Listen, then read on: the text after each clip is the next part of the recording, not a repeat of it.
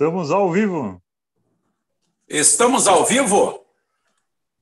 Deus, meu Deus, bom dia, boa tarde, boa noite, boa madrugada, boa qualquer hora. Essa é a conversa ao pé do rádio. Esse que vos fala é Rubem. Hoje é o nosso jornal. Hoje é o jornal, toda a segunda-feira já está marcado. Tá? É o Jornal Puro Sangue. Jornal Puro Sangue, www jornalpurosangue.com.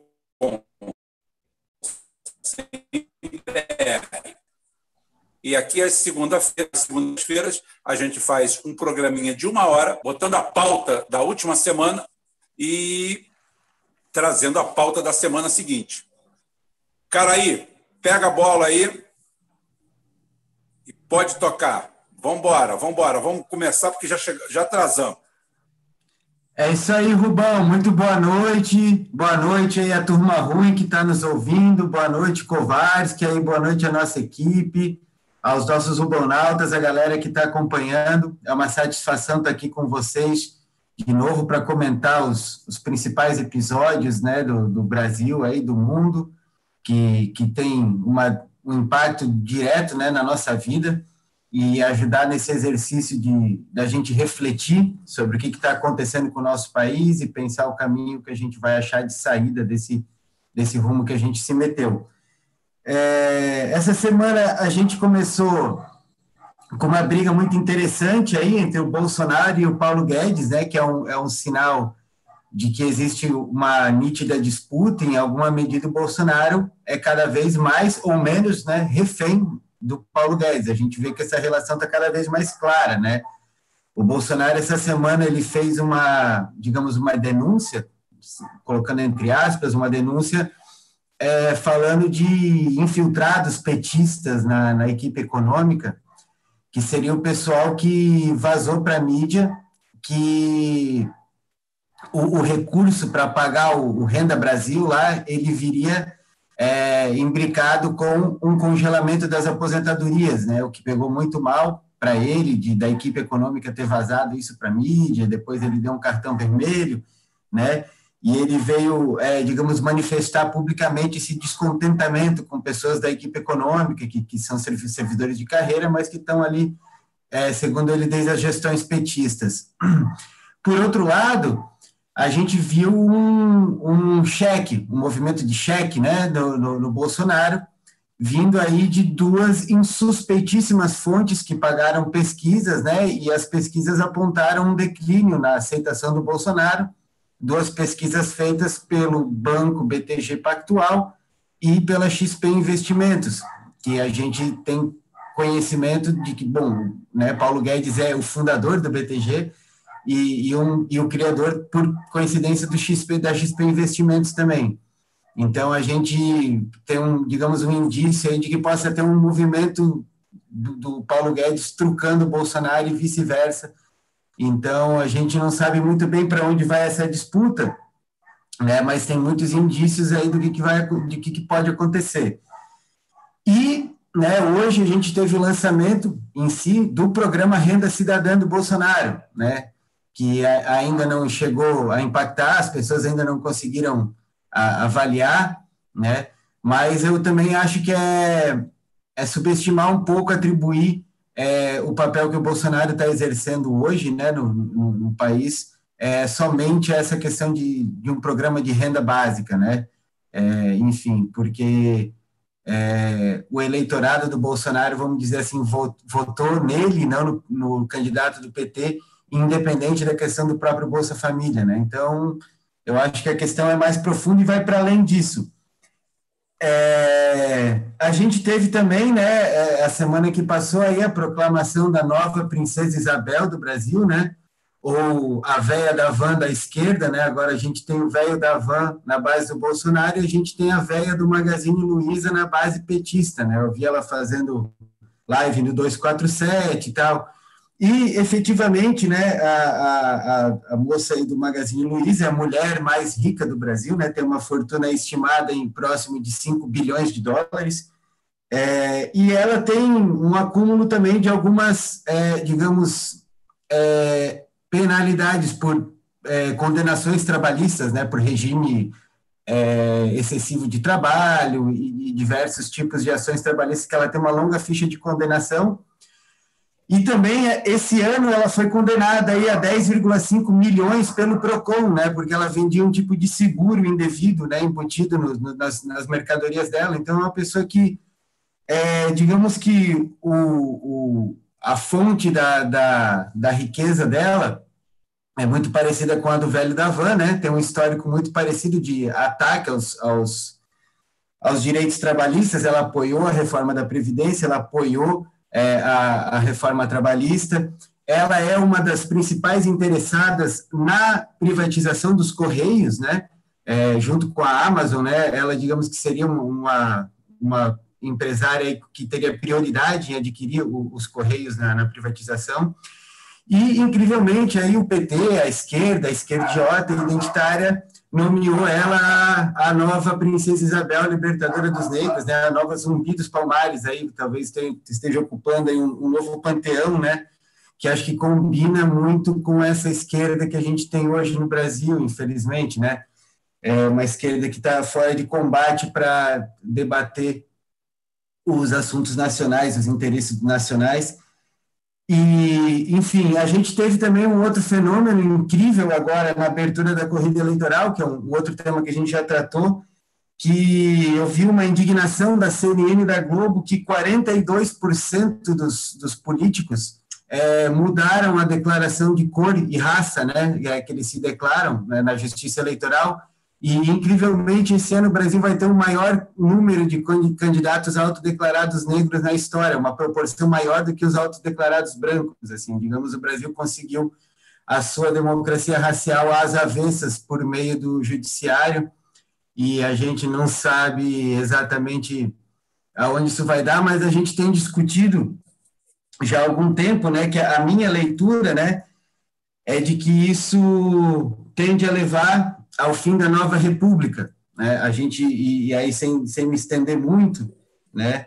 É, a gente viu o, o Crivella aí se tornando inelegível né, por um movimento do judiciário, a gente está vendo é, a situação do Rio de Janeiro, né, com os candidatos é, já vindo presos antes da corrida eleitoral, né, o, o, o, Rio de Janeiro de novo inovando aí em capacidade né, criativa de, de, se representar. É o candidato camburão, é o candidato camburão.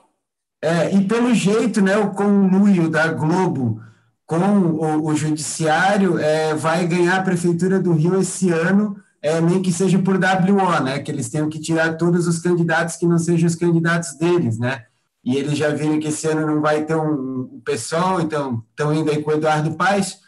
É, eu sempre lembro que os anúncios do Crivella, dos cortes que ele fez da execução orçamentária da Globo em relação ao, ao, ao município, né, que boa parte do, dos eventos, do dinheiro que o município do Rio de Janeiro mandava para a Globo, e sempre a gente lembra que essa briga é sobretudo pecuniária, e ela está avançando por caminhos que na minha leitura, como eu sempre digo, ela vai, é, ela tende a por um fim definitivo aí ao que foi o pacto político da nova república, né? O fim do governo militar, a, a abertura política, a Constituição de 1988 e é essa abertura é, frágil do Brasil para o processo de globalização, né? Digamos, o, Brasil numa situação aí de primarização radical da economia, sem controle dos nossos meios produtivos.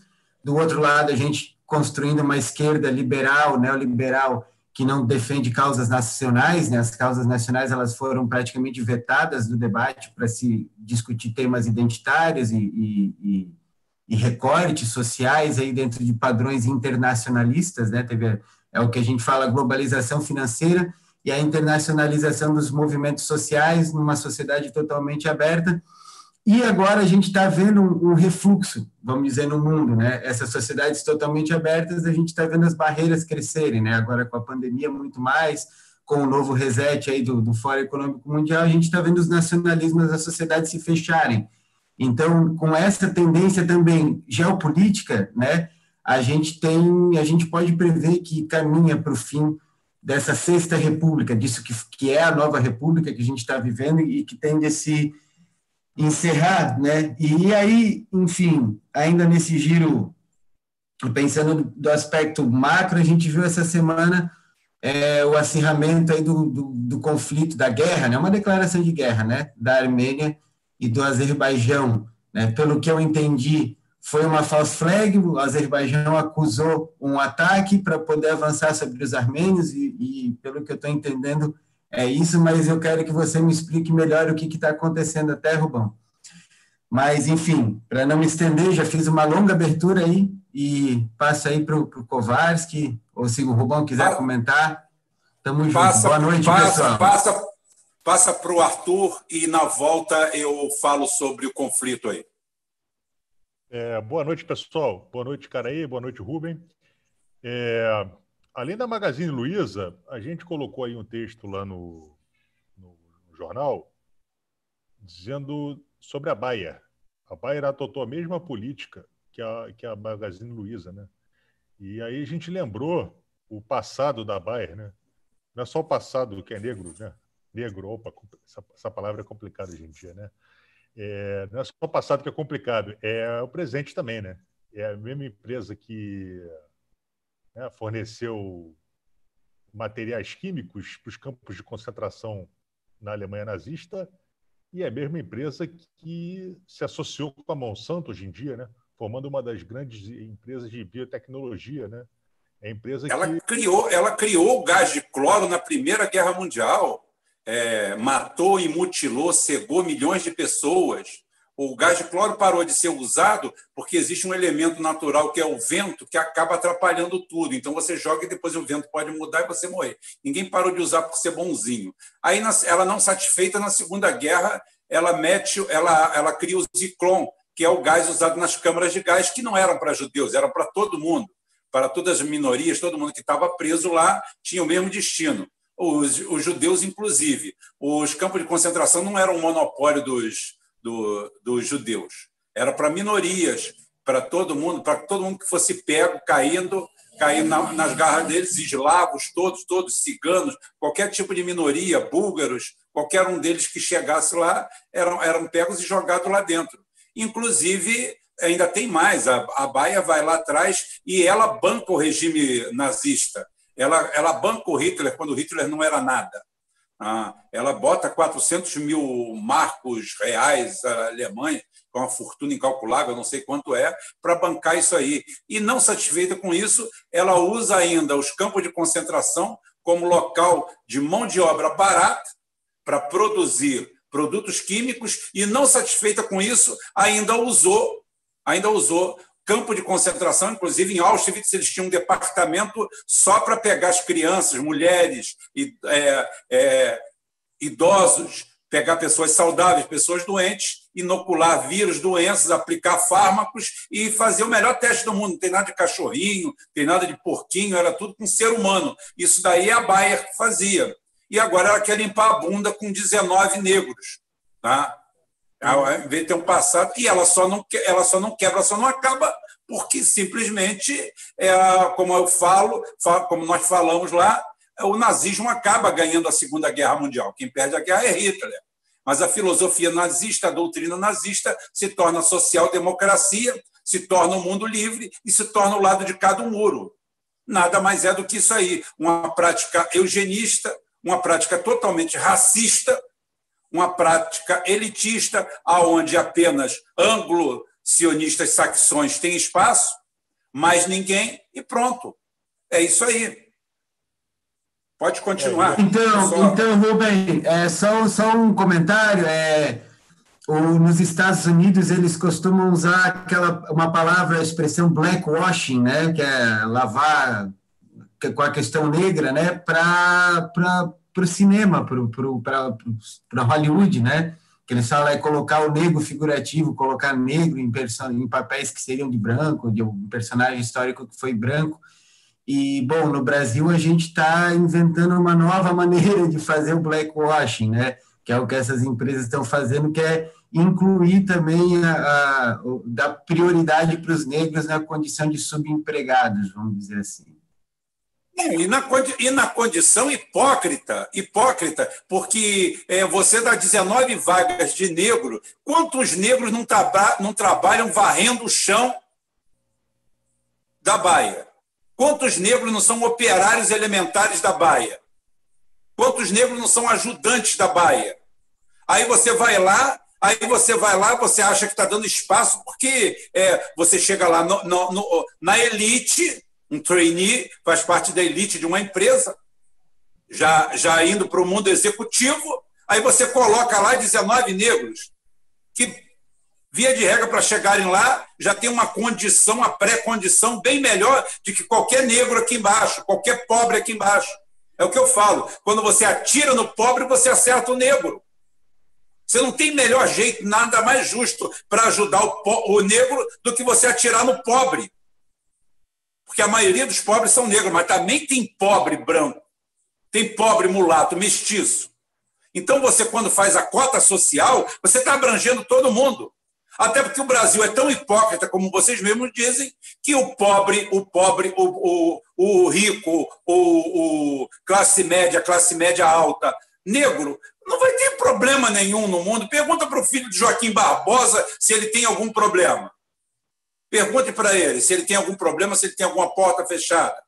Pergunta para o Neymar se ele tem ah, alguma porta fechada. Pergunta. Não. Claro, quando, quando o cara é negro, é um adjetivo a mais.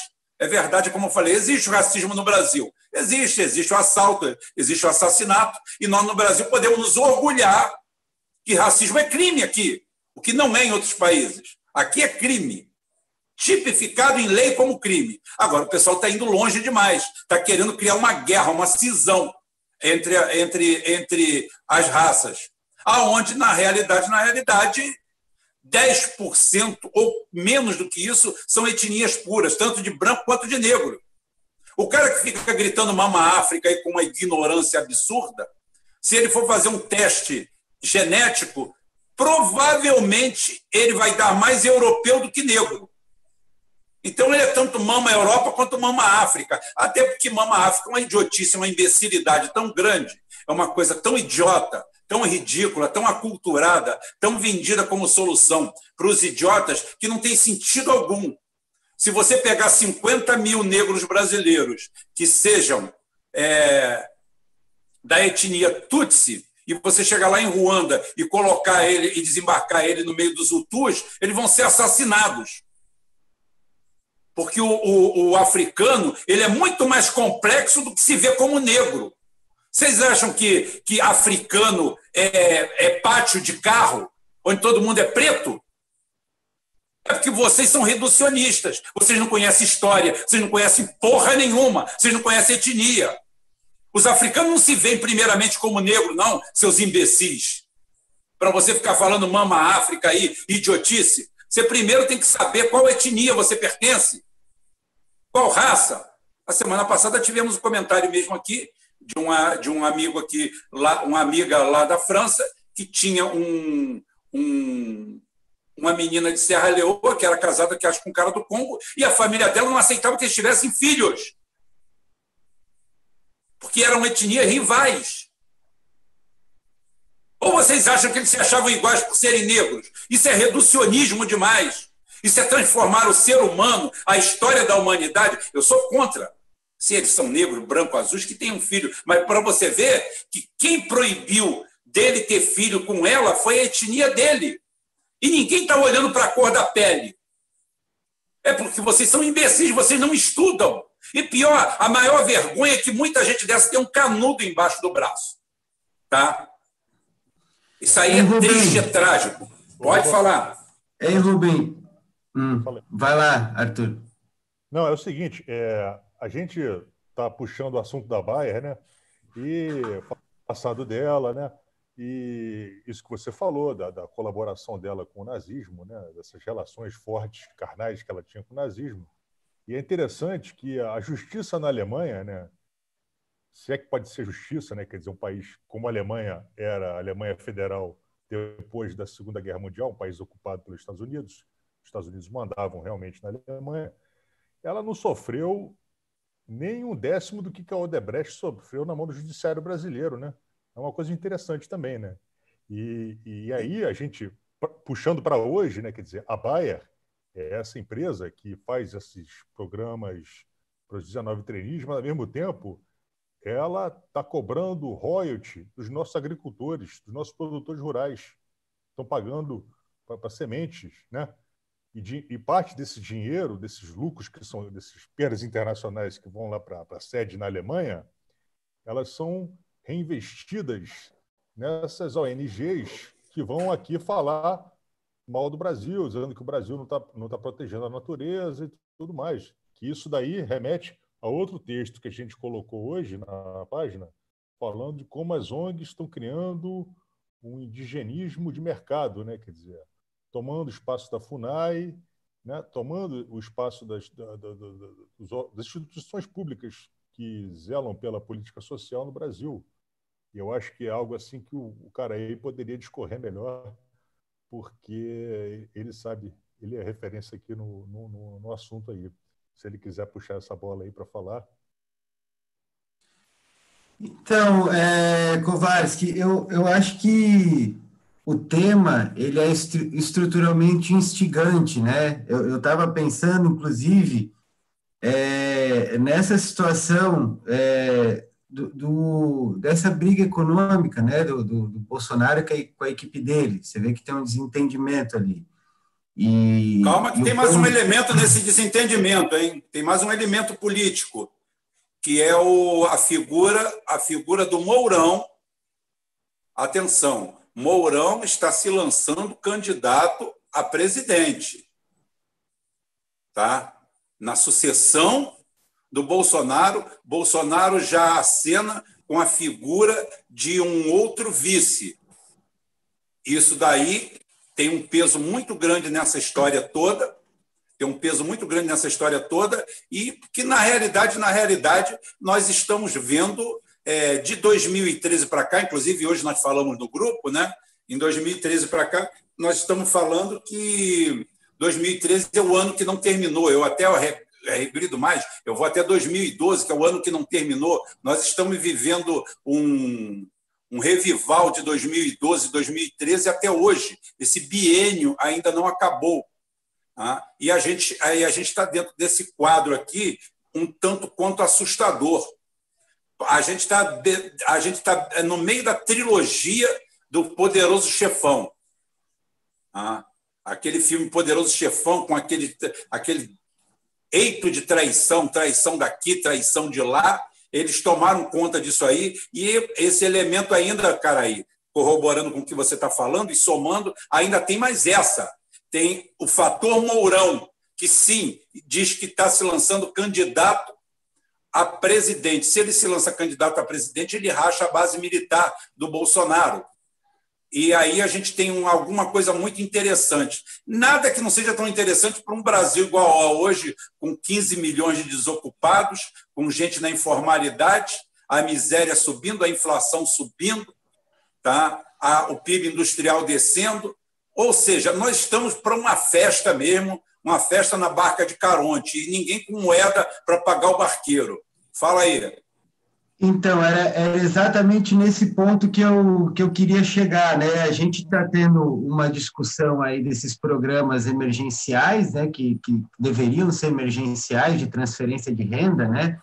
Que é que o, que o Bolsonaro está ampliando, imposto de renda negativo, um, um, modelo de um, de um país que ele, em grande medida, ele está falido, né? A gente não consegue empregar a população, tá para bater aí de 16 milhões de desempregados, a gente tem uma e uma primarização radical da economia. A gente não consegue fazer é, emprego especializado, com mão de obra especializada, um, um, tipo de formação de emprego melhor que é por meio da indústria, né? E a gente tem um atraso, um déficit. E aí a gente tem um, um processo para compensar isso, a gente tem um, uma radicalização da primarização da economia. Né? E, e, e, a desindustrialização brasileira não começou ontem, ela começou em 86. Né? Deixa, então, a gente deixa eu falar um tem... tema deixa eu falar uma coisa bem polêmica aqui. Hum. É que aqui a gente, a gente quebra paradigmas e, e rasga dogmas. Então é o seguinte: é, os Estados Unidos criou o American Way of Life criou o modo de vida americano, e a gente não pode negar que o Lula caminhou nesse sentido em algum momento, tá? Através da máquina da corrupção. Vamos rasgar a fantasia? As empresas é, multinacionais americanas se espalharam pelo mundo através da corrupção. Como a Odebrecht fez, como as nossas empresas de engenharia fizeram, nós copiamos o modelo. Todos os executivos, todos os executivos da Odebrecht, da Queiroz Galvão, todos eles vieram dos Estados Unidos. Todos eles aprenderam lá, o modus operandi que eles usavam aqui era o que eles aprenderam lá. Harvard e Caterva, então, é o seguinte: na realidade, esse modelo é o modelo da Lockheed num escândalo de mais de um trilhão de dólares, em que o governo americano, simplesmente a Suprema Corte americana, proíbe qualquer ação. Proíbe, que é o que a Dilma deveria ter feito. Chegado lá, ter esmagado aquela. A primeira coisa que ela deveria ter feito era chegado no Senado em 2012, pego metade do STF e botado na rua. Começando pelo Joaquim Barbosa chama todo mundo lá, chama o Eduardo Cunha, suborna ele. Isso é pragmatismo, isso aqui não é hipocrisia, não. O cara, tá, o cara trata a política nacional, a política transacional, como se fosse a casa dele e R$ 1.500 que ele tem de orçamento para passar o mês. Aí ele, como sonha em ter um carro zero, em uma, fazer uma viagem para Miami, passear, comprar uma Ferrari, ele fica doido quando vê aquela corrupção. A corrupção é endêmica porque ela faz parte da lógica do capitalismo. Enquanto você viver no capitalismo, você vai viver sob a égide da corrupção, que a corrupção é parte intrínseca do capitalismo.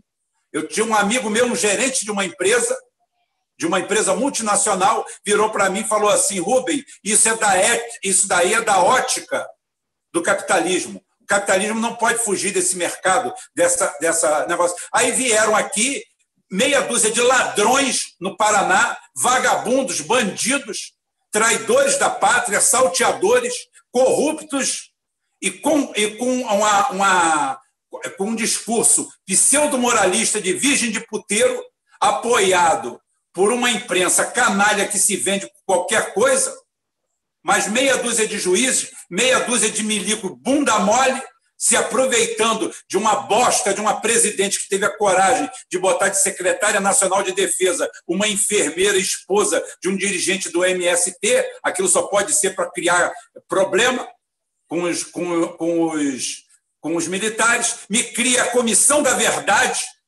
depois de todo mundo ter aceito a lei da anistia, boa, ruim, o acordo é assim, ele é bom para um lado, ruim para o outro, e todo mundo, todo mundo, como ela, também recebendo aposentadoria, tá? da comissão da, da, da anistia, eles criam essa comissão da verdade, fazendo um, um, um remake aí de um, de um modelo espanhol feito por um canalha que caiu em desgraça no estado na, na Espanha, o Baltazar Garçom lá, o, que te, criou papo de, de, de prender o, o, o, Pinochet. Prendeu o Pinochet quando o Pinochet não mandava nem no corredor do hospício dele. Tá? Então é o seguinte, na Espanha, hospício é hospital, gente. Por favor, desculpe o erro do termo. Não que ele fosse doido. doido da, ele era psicopata. Então, na realidade, na realidade, essas empresas americanas chegaram aí como? A Shell chegou aí como? A Shell não é americana. A Shell é, é holandesa e inglesa. Tá? Então é o seguinte: é, essas empresas multinacionais chegaram aí como? Corrompendo, promovendo guerras, matando, assassinando. Eu tenho um programa aí no nosso negócio sobre o Henrico Matei. Henrico Matei é um, é um gênio, é um nacionalista que não tinha, não tinha é, ideologia política, a ideologia política dele era a Itália. Ele peita, ele que criou o termo sete irmãs, que hoje são quatro, que muitas se fundiram exatamente para se mimetizar e se esconder da, da, da, do judiciário, cometem crimes no mundo inteiro e mataram Henrico Matei, como mataram outras pessoas, como aqui no Brasil morreu muita gente suspeita, não porque fosse bom ou porque fosse ruim, mas é porque ali estavam incomodando. Então, esse é o quadro que nós temos. Eu tenho o maior orgulho da Odebrecht, eu tenho o maior orgulho da OAS. São essas empresas que pagavam altos salários no Brasil para operário. Aqui na Comperge, um ajudante da, da Odebrecht, um ajudante, que o pessoal chama comumente no meio negócio de burro sem rabo, é assim que a gente fala no meio. É a gente que é o peão que fala que é burro sem rabo. Tá? Eu já fui burro sem rabo. Então é o seguinte, a gente chama isso é o meio da gente. É o cara que entra num quadro elementar de uma empresa que não sabe absolutamente nada. Esse cara ganhava dois salários mínimos de salário inicial, que seriam hoje dois mil, e era um salário real melhor do que esse, então daria quase dois mil e quinhentos reais, que o nosso salário mínimo já começou a entrar, já começou a achatar. Um, um cartão Sodexo de alimentação e, pasme, um, um cartão de plano de saúde, coisa que o cara nunca viu na vida. Então é o seguinte: esse daí é o que pagava nossas empresas mais ligadas à tecnologia e engenharia, o que a gente tinha de melhor. Isso tudo foi destruído por velhacos, por bandidos, por quadrilhas. Por quê? O Brasil não pode crescer. O Brasil não pode crescer. Por quê? Se o Brasil crescer, vira um gigante. O Brasil não é a Austrália, que só tem tamanho sem vergonhiça, que é uma porra lá, é uma, é uma subcolônia inglesa até hoje. Tá? É uma ilha grande, desabitada, né? Então é o seguinte: o Brasil é o Brasil. O Brasil é a curva do mundo. Então, é interessante aqui que o cara venha trazer trainee negro, que o cara venha aqui fazer pauta é, de pronome de gênero, que faça a divisão aqui dentro, que quanto mais a gente sair na porrada aqui dentro, melhor para dominar. É Roma, divide e governa. Cara, aí, desculpa ter tomado tua fala aí, mas eu acho que você pode, daí para frente, tocar o barco, que depois eu ainda tenho que falar do, do Azerbaijão. Então, Rubem, é isso aí. É... O, que eu tava, o que eu ia dizendo é, é, hoje a gente viu essa até uma disputa desse programa aí do Renda Cidadã do Bolsonaro, né?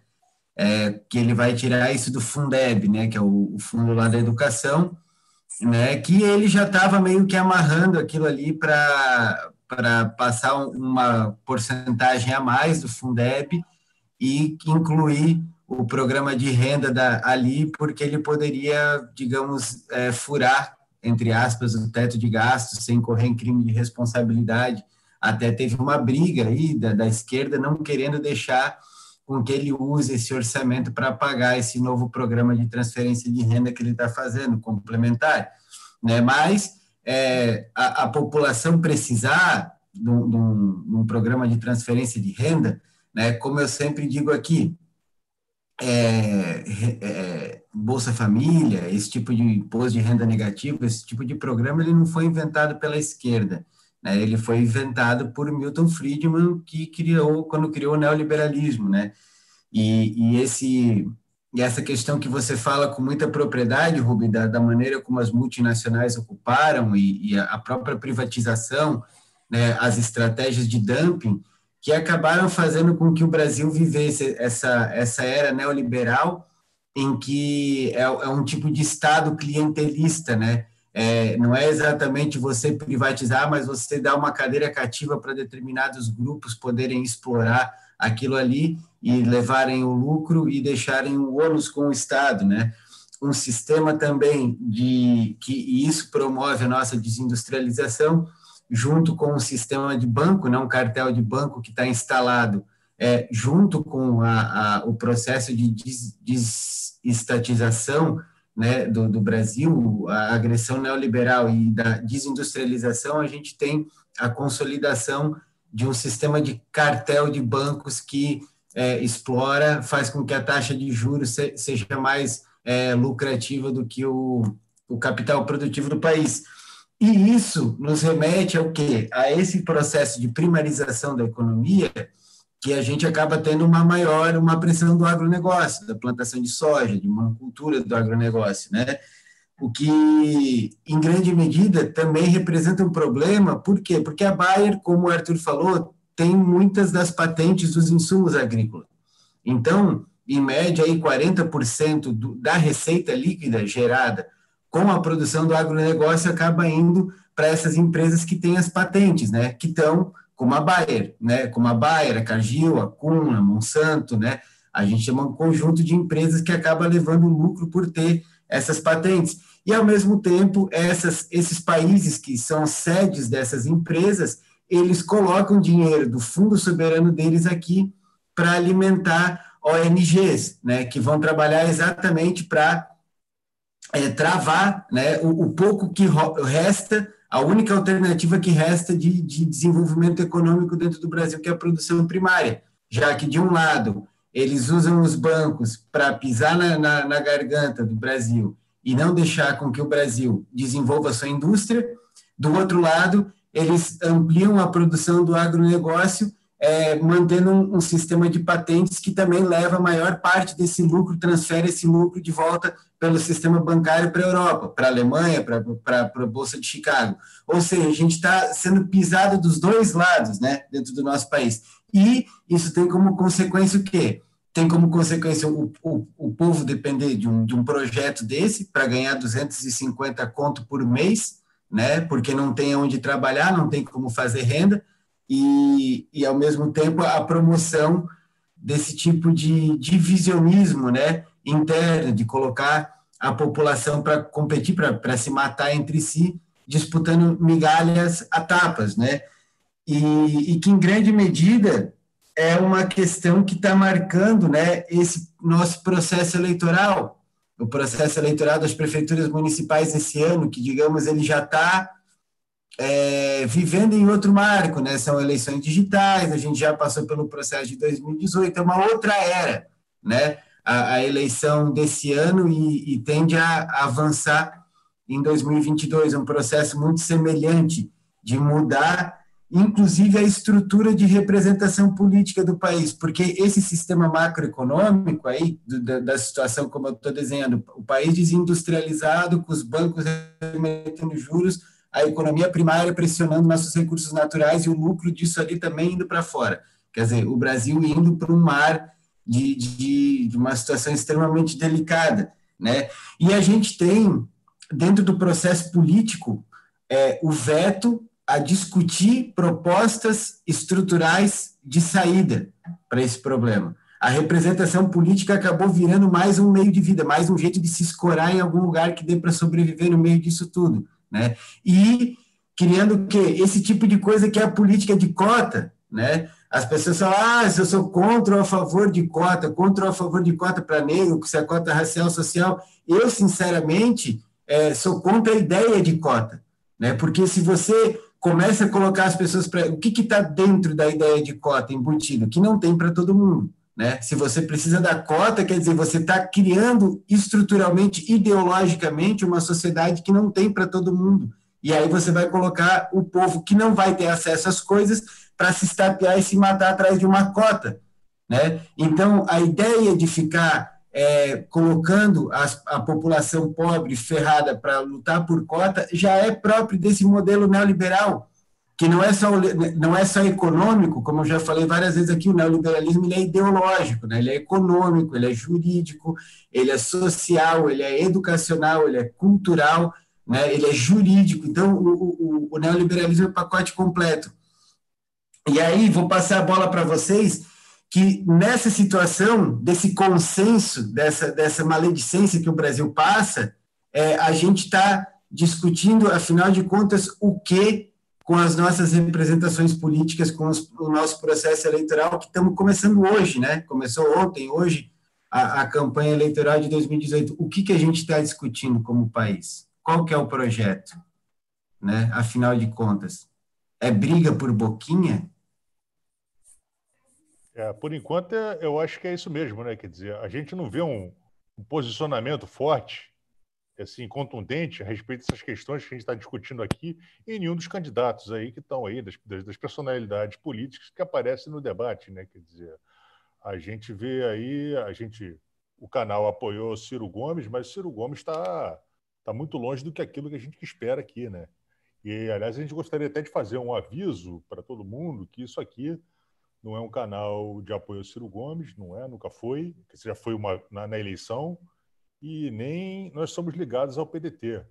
Nós estamos abrindo o espaço aqui, o nosso espaço do tanto do, do portal Rubem Gonzalez como do jornal Puro Sangue para é, para quem é, encampe uma pauta parecida com a nossa, quem puxa uma pauta parecida com a nossa, né? Quer dizer, e saia dessa polarização aí, porque a gente não está nessa polarização.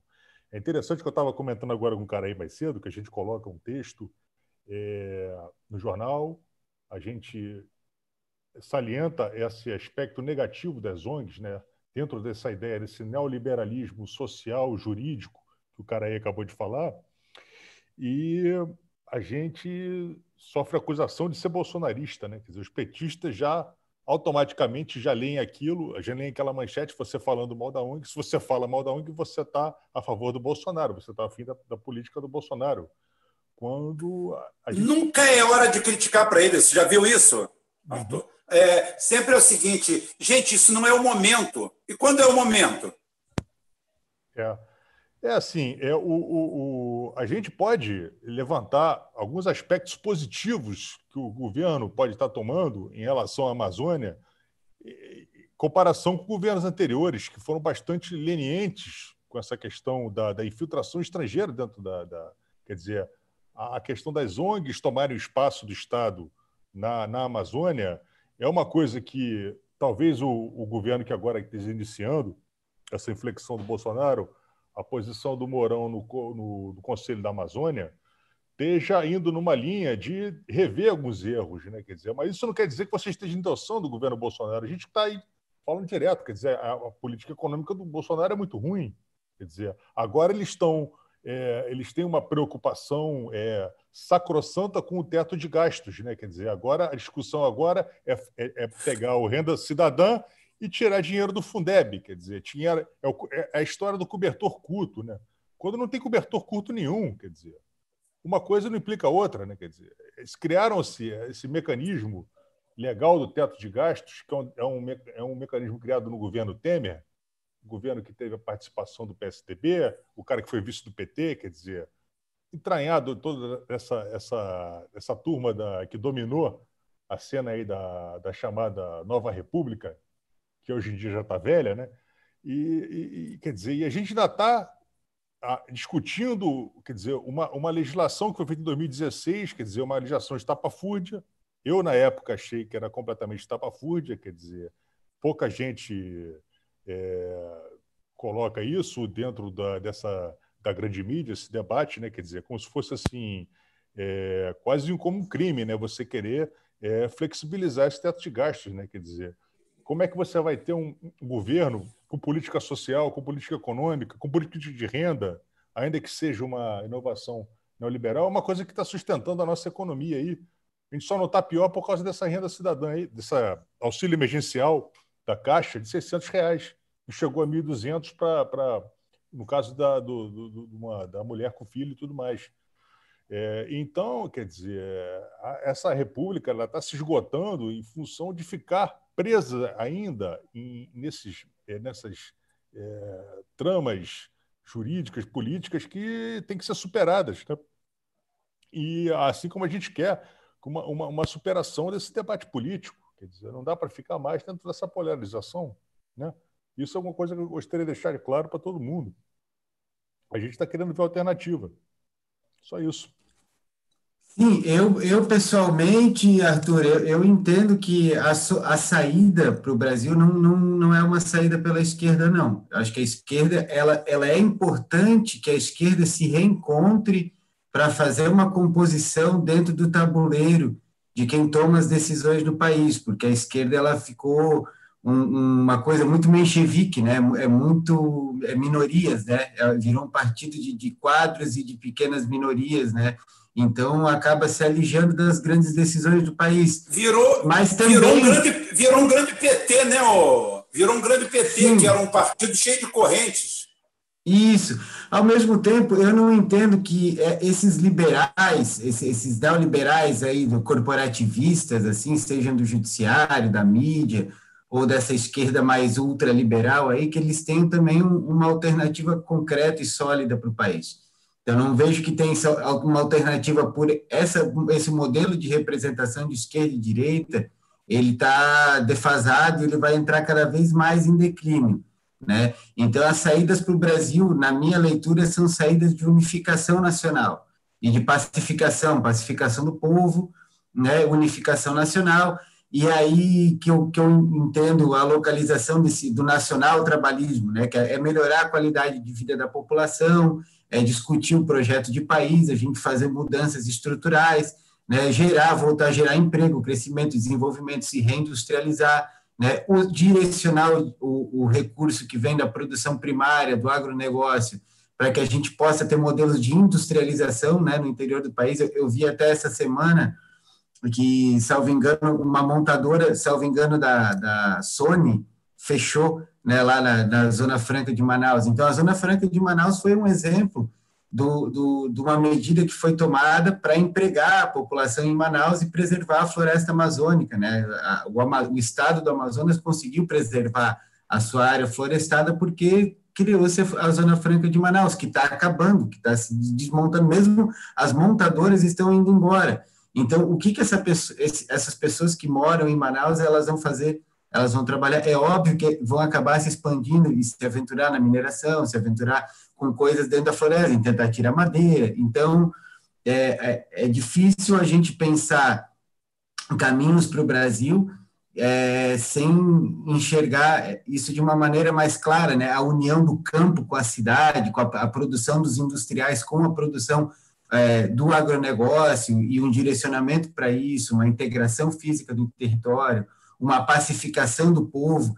E eu vejo que, por exemplo, a esquerda, muito menos essa esquerda que é petista, que o, PT é dono dessa esquerda, né? O PT não, os, os bancos, né? o George Soros, o, o, BTG Pactual, né? O banco do Paulo Guedes também é dono da esquerda, vamos dizer assim, né? Não está muito longe. A gente tem uma esquerda totalmente é, atrelada à agenda dos banqueiros no Brasil.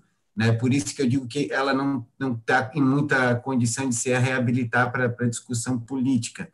Né, nós somos si. um puxadinho, nós somos um puxadinho do Partido Democrata, né, americano. Exatamente. A realidade é essa. O PT faz esse trabalho aí desde a época do sindicalismo. Né? E o PSDB também, né? Vamos dizer assim. Também, né? também, também. É, é um mais agressivo, outro menos agressivo. São duas correntes dentro do Partido Democrata americano. Exatamente, que colonizaram, que é, que é o imperialismo humanitário, assim, né? É, outro dia eu vi um, um, meme, né? Eu não gosto muito da comunicação. Primeiro eu vi um, um meme assim, é, tinha uma bandeira da ONU falando assim: vocês agora vão compreender o nosso modo pacífico é, de existência, nem que seja a força. É, vocês vão entender exatamente. o nosso modo pacífico à força. Então é mais ou menos esse modelo do Partido. É, lembra, assim, né? lembra, quem é da minha época lembra do Figueiredo, que era muito engraçado, que ele falava que ele ia, ele ia fazer a abertura e quem se colocasse contra, ele aprendia e arrebentava. É mó barato. era, era, um exemplo de democracia total. Mas, é, pra, antes da gente voltar à pauta, ao, ao, ao, quer dizer, ao gênero, como é que é? Prenome neutre. Aí, é, deixa eu falar aqui sobre essa guerra, guerra não, estado de guerra que eclodiu lá entre o Azerbaijão e a Armênia. Primeiro, que tudo remonta a uma participação turca. Para quem não sabe, o Império Otomano provocou o primeiro grande genocídio da era moderna entre 1915, em plena Segunda Guerra, Primeira Guerra Mundial, contra o povo armênio, começa pegando mais de 200 intelectuais, figuras de proa, professores universitários armênios, médicos, proeminentes políticos, perseguindo, botando em campo de concentração e executando. É, Calcula-se que pode ter chegado quase 2 milhões de pessoas assassinadas pelo Império Otomano. É considerado o genocídio e o Holocausto armênio. Começa lá dia 24 de abril de 1915 e se estende até 20 e pouco, mas efetivamente até 17. No meio do bojo da Segunda Guerra Mundial, eles fazem isso, expurgo, assassinatos, campos de trabalho forçado, uma tragédia. E esse povo armênio, hoje, ontem foi caiu é, dentro de uma armadilha. Tudo isso é uma região chamada Nogorno-Karabakh no Gorno-Karabakh. É, só para dizer mais ou menos como é que são as pessoas envolvidas, é mais ou menos como se Alagoas entrasse em guerra com Pernambuco, porque é incrivelmente tudo parecido. Vamos dizer que é, Alagoas entrou em guerra com Pernambuco ou Pernambuco entrou em guerra com Alagoas por causa de Serra Talhada.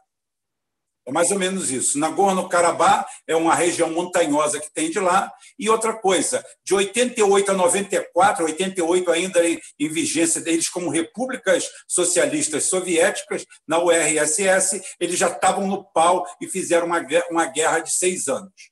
Tá? Depois de 99 a 2005, depois 2008, 2010, 2011, 2012, 2013, 2014 e deram uma paradinha. Deram uma paradinha. Nessa história toda, os armênios levaram uma vantagem. O Alagoas levou uma vantagem, que a Armênia é do tamanho de Alagoas, mais ou menos, é uns 2 mil quilômetros maior do tamanho de Alagoas. E e o, Azerbaijão é menor um pouco do que Pernambuco, tem 89 mil quilômetros quadrados, mais ou menos, e Pernambuco tem 98. E a população é praticamente a mesma: 3 milhões e 200 mil em Alagoas e 9 milhões e 800. Lá tem 3 milhões de armênios e 9 milhões de Azerbaijão. Então é o seguinte: está nessa impasse. Essa, essa brincadeira que eu falei aqui, essa escalada aqui, já deu mais de 50 mil mortes e agora eles já estão com um número aproximadamente de 200 mortos, lá nessas escaramuças. É, é uma guerra. Está é, na cara que o Azerbaijão, quem está por trás do Azerbaijão, é Turquia, Paquistão e, dizem as boas línguas, Israel, está sempre metendo o pitaco em algum lugar. E a Rússia do lado da Armênia. O problema é que todos os dois são vizinhos da Rússia, Tá? Todos dois, na realidade, são países satélites da Rússia, apesar desses apoios externos. É uma guerra sugêneres, porque todo o armamento que tem ali é russo. Eles estão se, se debatendo lá entre um e os outros. Já tem imagens e mais imagens de destruição de tanques, é, mortes, queda de helicóptero, tudo isso aí. Tudo isso que dois países pequenos e pobres não precisariam a essa altura do campeonato. Mas o problema é étnico lá. E outra coisa, não tem um negro lá. Tá? Isso é para vocês verem que os problemas étnicos no mundo suplantam muito mais essa história de cor que vocês têm. Ou seja, brancos se comem, negros se comem, asiáticos se comem. Ah, todos eles se comem, indígenas se comem. Por quê? São etnias. Aí você quer reduzir tudo àquele pacote. A pacote. Ah, é negro, é o que eu falei. Bicho, tem vários modelos ali, você está vendo pela cor.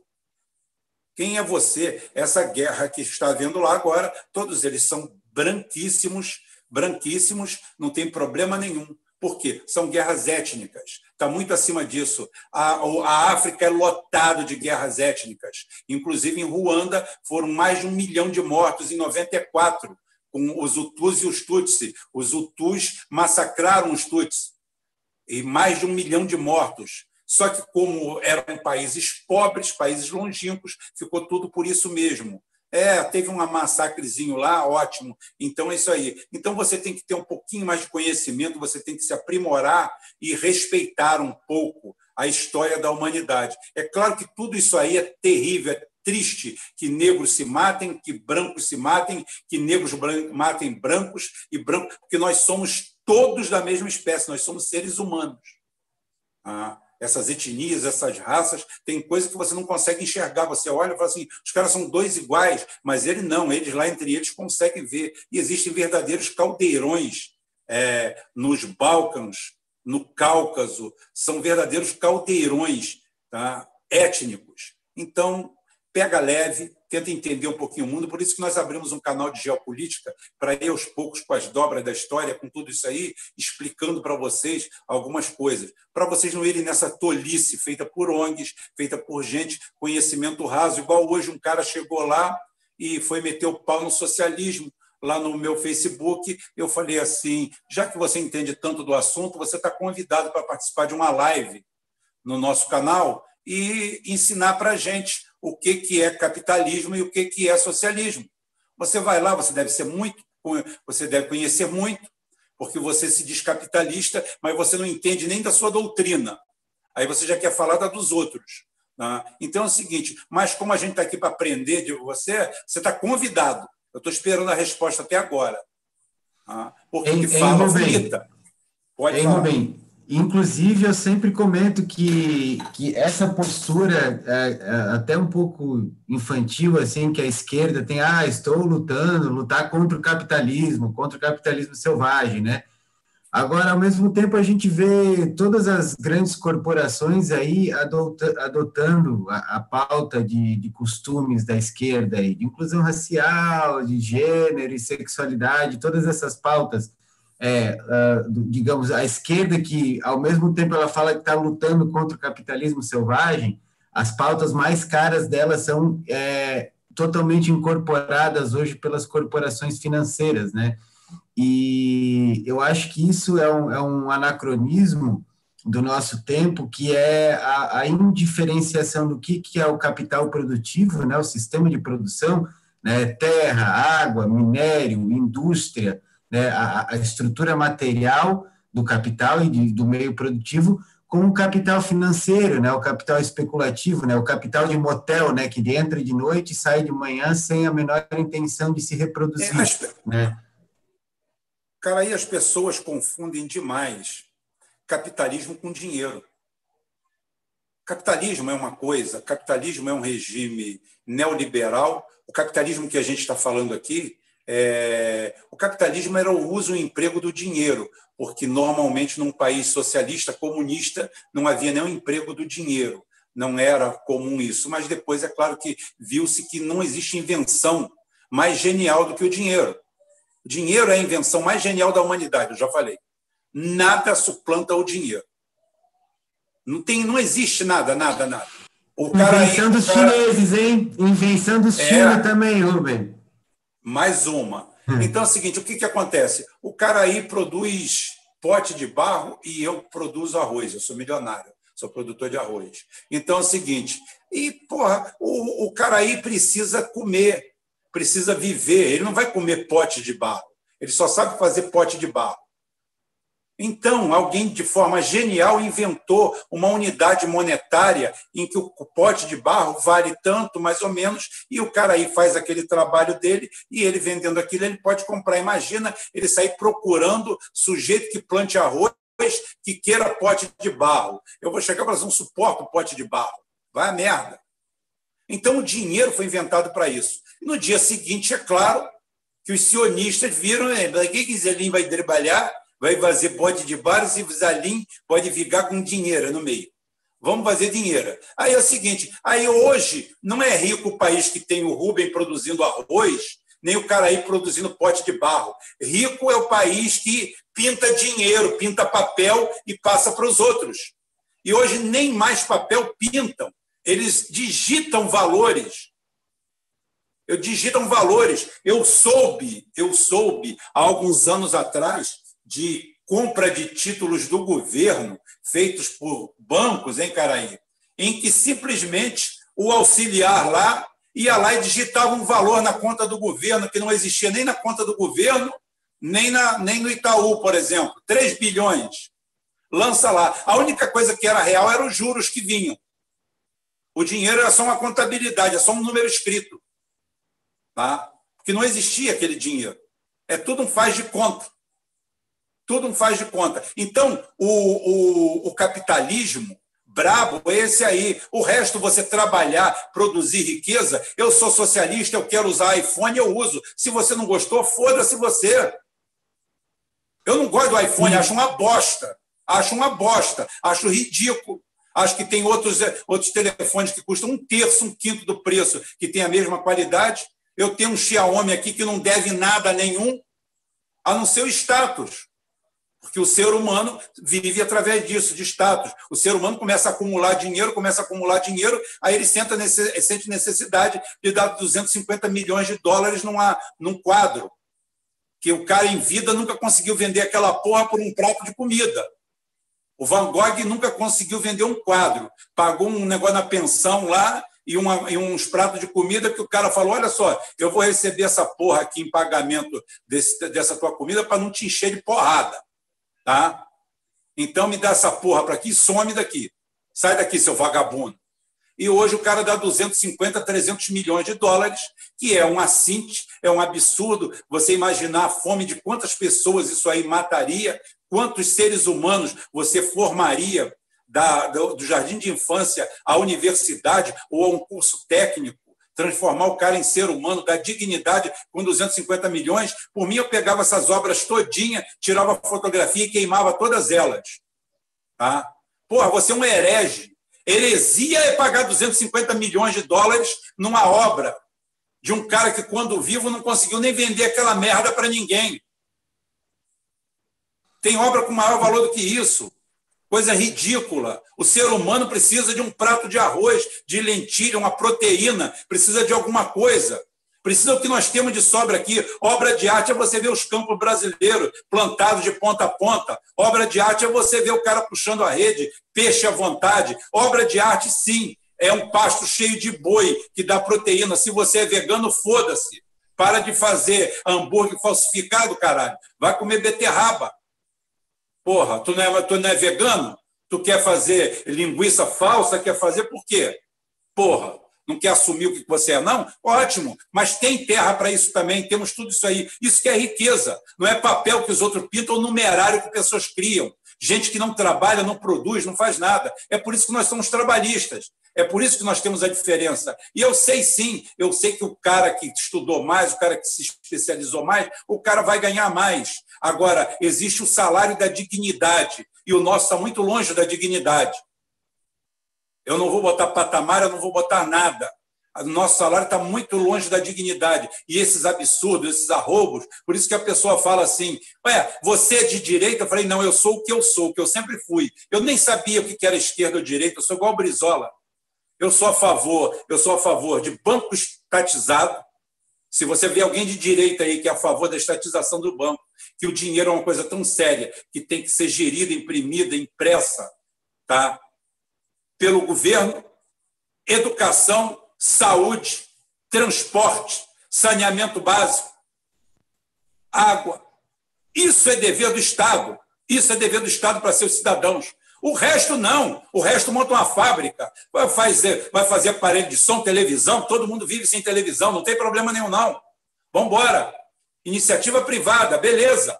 Mas não é iniciativa privada brasileira, não, que vai lá e enche, enche o dinheiro nos cofres do Estado e vem aqui comprar o que é do Estado que ele não produziu, não fez nada.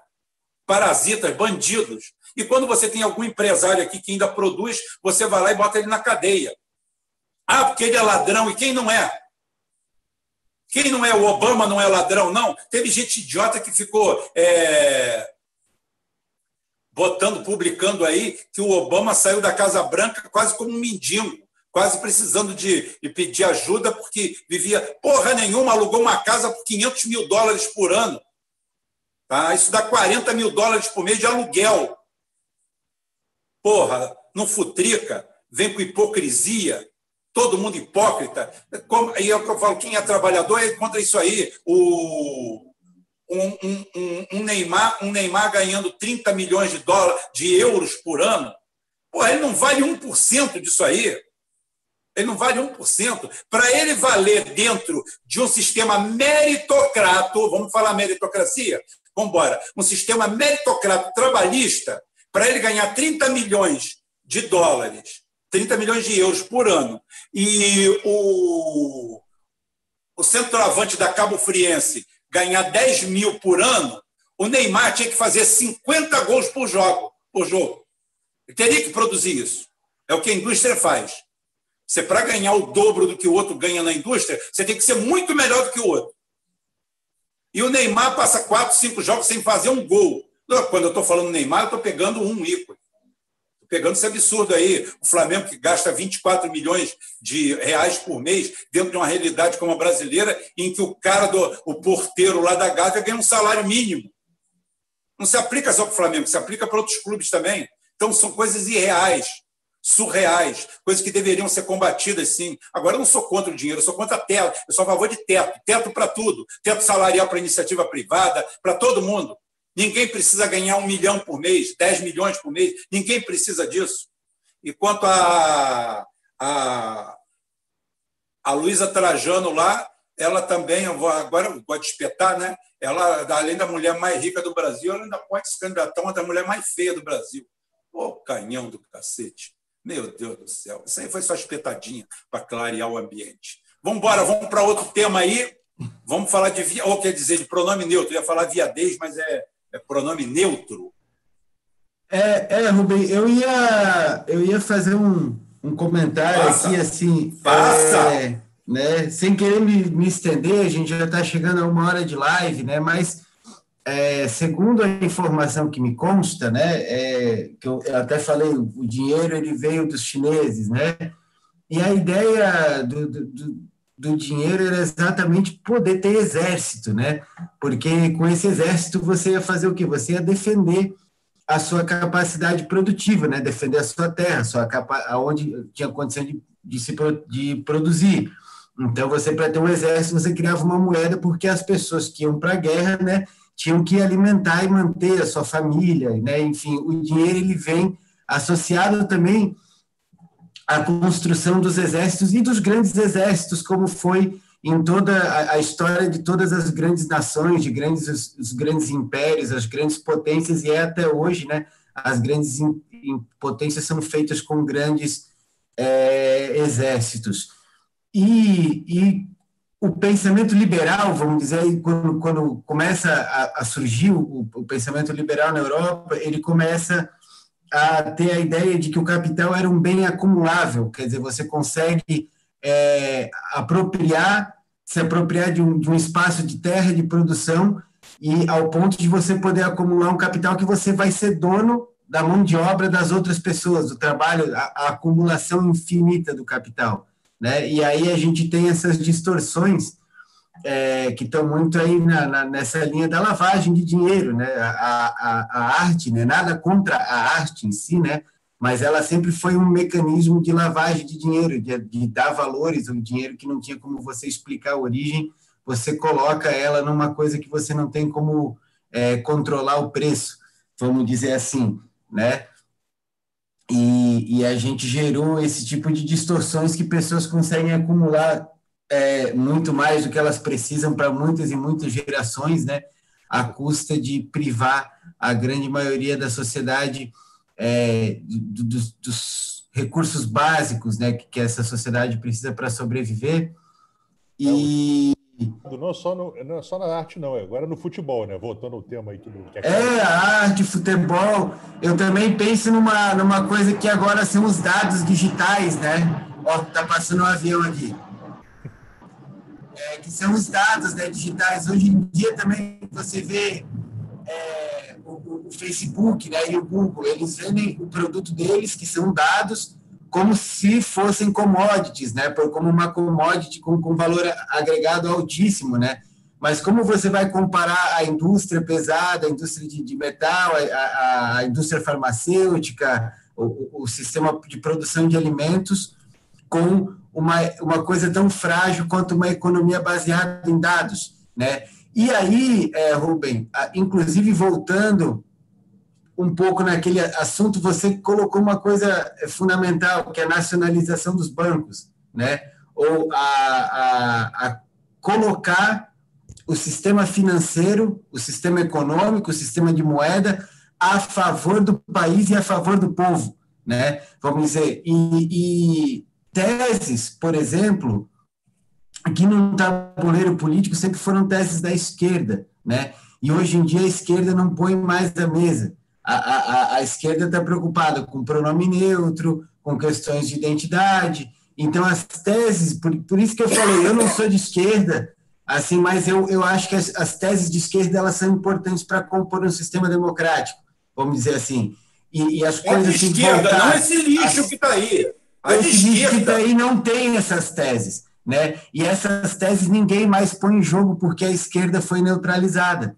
Né? E a esquerda, na verdade, defende as pautas que são da direita, né? que são o quê? As liberdades individuais, né? a liberdade de cada um quiser fazer o que, o que quiser com a própria vida, o, o, primeiro direito fundamental, a propriedade fundamental é o próprio corpo. Né? São teses de direita isso, que, que a esquerda defende hoje, elas são teses liberais de direita.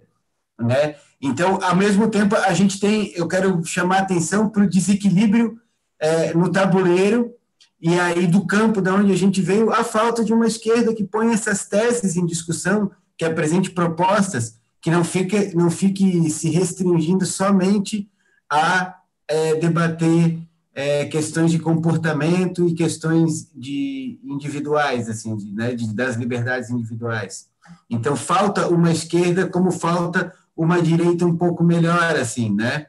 É, e aí eu, eu, vejo que o, a saída para isso, né, é, são voltar a discutir questões nacionais e questões é, do trabalhismo, né, do trabalhismo brasileiro clássico, porque a própria é, configuração do país histórica, né, como ele se construiu, as repúblicas anteriores a, né, a, a essa nova república, né, é, digamos que os pilares republicanos do Brasil das, das, das, cinco repúblicas anteriores, elas têm um vínculo é, peculiar com o trabalhismo, que em grande medida se perdeu, né, vamos dizer aí nesse nesse tempo. É, isso aí. É, agora, aproveitando que vocês estão falando de dinheiro, quer dizer, a, a, a, quer dizer, a característica do dinheiro, o dinheiro é. Dinheiro não representa nada, né? O dinheiro representa poder de compra. Dinheiro não existe! E então, agora, né, essa segunda-feira, a gente está vendo, quer dizer, é, um certo derretimento aí das, das, das bolsas de valores, né? É, e eu gostaria de lembrar que no começo do ano, em fevereiro, antes de ter o, a questão da interrupção das atividades da, da, da, em função da pandemia e tudo mais, em fevereiro e janeiro, as bolsas começaram a cair. Elas estavam lá em cima, 120 mil pontos aqui, para começaram a cair. Quer dizer, eles antecipam, anteciparam as perdas que, eles poder, que, que a economia de verdade teve nesse segundo, nesse segundo trimestre da, do, de 2020. Então, agora, a gente está vendo esse mecanismo de, de antecipação de perdas se repetindo, e provavelmente a recuperação em V do Paulo Guedes não vai acontecer. Dizer, é, eles estão vendo que não tem outra solução para a economia brasileira a não ser ter o tipo de renda, e estão aí com essa questão do teto em cima deles. Quer dizer, então, estão dentro desse impasse. Então, é algo que eu acho que vai pautar um pouco o debate aí durante a semana e é algo que a gente vai trabalhar a respeito, né? Quer dizer, é, o impasse da economia brasileira né? não, não terminou ainda. Vamos continuar ainda sobre essa, a, a questão do, do da, da economia que não vai se recuperar de uma hora para outra e vamos ter que o governo vai ter que tirar alguma solução da cartola que eu não sei nem se ele tem capacidade para fazer isso, né? Quer dizer, é esse impasse todo que ele está vivendo, é Paulo Guedes do outro, pressão social da outra, da, da, da popularidade que ele tem que manter em alta, né? E essa chantagem aí que eles estão fazendo em relação a eles, né? Com pesquisas de opinião, né? E tudo mais. Então, eu acho que o, governo Bolsonaro está é, encaminhando aí para uma, uma um ponto crucial aí, um ponto de vai ter que tomar uma, um rumo ou, ou faz isso ou faz aquilo outro. E isso aí. Tem gente querendo tomar o lugar dele, né, Rubem? Tem o Morão aí, né? O Morão está querendo se viabilizar, né? Você que é, o Morão, o Morão tá botando bloco, tá botando o batalhão dele na rua, né? É, ele não batalhão. tem bloco, ele tem batalhão, né? É, o Chico chegou aí. Chico. Fala, pessoal. Fala aí, boa, noite. boa noite, pedradas aí. Boa noite, Arthur. Eu tive um, um, pequeno problema. Eu tinha sido assaltado, aí, aí perdi meu celular, peguei o velho, o velho deu pau, agora já comprei o novo. Estava é, salvando as coisas aqui, né? fazendo a, a, transferência, aí não, não consegui resolver só agora. Mas toca aí que então eu vou. Quer dizer, então, quer, então quer dizer que uma vítima da sociedade. Uma vítima da, uma vítima da sociedade levou seu celular? É, esses, esses meninos do amparados pelo PSOL, do Marcelo Freixo, esses meninos. Agora tem o Ciro também, agora tem o Ciro também. É, agora tem o Ciro também. Eu, inclusive, eu acho... Menos no Ceará, menos no Ceará. Ei, no Ceará, eu não. Acho, eu no acho Ceará que ele mata em terra. Eu acho que devia fazer uma campanha para essas vítimas da sociedade usarem câmera no, no na roupa deles, né, para eles poderem mais ser identificados mais fácil, assim, pelo, pelo sistema de segurança, né? Acho que seria interessante. Será que o, pessoal, Marcelo Freixo vai pedir para botar câmera na, na roupa dos psicopatas do ele... tráfico? Não, ele vai botar roupa. Não, ele vai botar roupa. Ele quer câmera na roupa do policial para não afetar esse rapaz que o STF já proibiu. E depois a gente se pergunta por que, que a esquerda está nesse. Esquerda não, esse troço aí. A gente tem que arrumar um nome para isso. Vamos fazer um concurso aí, gente. Vocês que estão aí na live, dê um nome para essa nova esquerda. Vamos eu chamo de neoliberalismo progressista. Olha aí, ó, olha só. Quem, de, quem der o melhor nome vai ganhar uma camisa. Quem der o melhor nome, a gente escolher, vai dar uma, a gente, nós vamos dar uma camisa, que as camisas já estão prontas. A gente está tá esperando a regularização, tá? a camisa do portal já está pronta. É, então, nós estamos fazendo um concurso aí. Esse concurso vai aí, pode, pode entrar aí no comentário do YouTube depois, não agora, porque agora não fica gravado. Depois aí no comentário do YouTube até a sexta-feira. Ah, vamos arrumar um nome para a esquerda, para essa esquerda que está aí. O melhor nome vai ganhar uma camisa. Né? Porque, pelo amor de Deus, isso é uma vergonha. Isso aí é uma coisa absurda. E isso aí a gente tem que falar exatamente do pronome neutro, prenome neutre é, e outras coisas. É, a capa... eu, eu, eu fui atacado no meu Facebook por causa disso, sabia? Rubem. Porque. Oi. É, assaltante é pronome neutro. Pronome. Não, e o pior não é isso, não. Agora eu vou fazer uma auto-piada. Uma auto-piada. Rubem Gonzalez achou pouco. Rubem Rodrigues Gonzalez. Eu sou todo neutro. Eu sou, eu sou identitário, eu sou identitário, eu já nasci pronome neutro. Rubem Rodrigues Gonzalez. Eu tenho pronome neutro, totalmente. Tá? Gente, é um absurdo a, o desvio de pauta.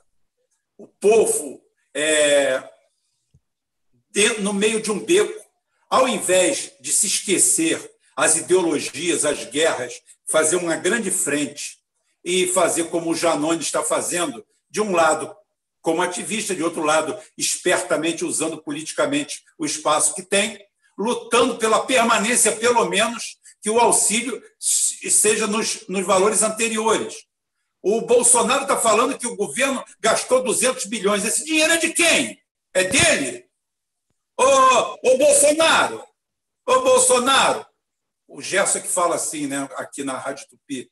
Ô, Bolsonaro, brincadeira, hein? O dinheiro é teu. Nós temos um em moeda estrangeira, nós temos 1,8 trilhões de reais. Gastou-se 10% desse dinheiro para dividir com os verdadeiros donos do dinheiro. E estão reclamando, revoltados. Cara, eu não sou a favor do fuzilamento desse pessoal, porque é gastar munição. Uma vez tem um cara, tem um cara de um, um, um, um tal de Alborguete, que era um cara de extrema direita, mas ele era muito divertido. Inclusive, foi ele que o Ratinho passou a perna, jogou para trás e tomou o lugar dele. O Alborguete era lá do Paraná e ele falava que esses caras, você tinha que amarrar um bujão de gás cheio numa corda e soltar na cabeça deles. Né? Para não gastar nada, para não gastar nada. É só uma corda, uma roldana tá? e um bujão de gás, é o suficiente. Se não morrer, fica ali até babando até morrer, que não tem outro jeito. Ou seja, a economia brasileira está paralisada. Nós temos 360 bilhões de dólares guardados que não podem ser usados. Nós não podemos usar aquele dinheiro. Aquele dinheiro é para mostrar para os outros que nós somos confiáveis, que nós somos limpinhos. Ou seja, esse dinheiro não serve para nada. Esse dinheiro serve sim. A gente paga um juro muito maior do que esse dinheiro. Esse dinheiro, a reserva do Brasil era para ser de 50, 60 bilhões, não precisa mais do que isso. Se não me engano, nós temos mais reserva que os Estados Unidos. Reservas cambiais. Tá? É um absurdo. O Brasil caindo de merda, ferrado. Eu estou falando isso, dinheiro externo. Como abrir 1,2 trilhões para limpar a bunda de banco. Banco, para mim, fecha tudo. O que, que banco produz? O que que banco faz? Ah, empresta dinheiro, dinheiro para dinheiro meu. Usa dinheiro meu. Que dinheiro? Que porra é essa? Banco, meu amigo, acabava tudo, é tudo estatizado. E não é por ser comunista, não. É porque dinheiro tem que ser do Estado. Emissão de dinheiro, controle de dinheiro, banco, dinheiro, tudo do Estado. Você imagina o, o, o, banco, o Estado cobrando um quinto do que cobra um banco, um banco privado, tá? E esse dinheiro ser aplicado no Brasil, na produção.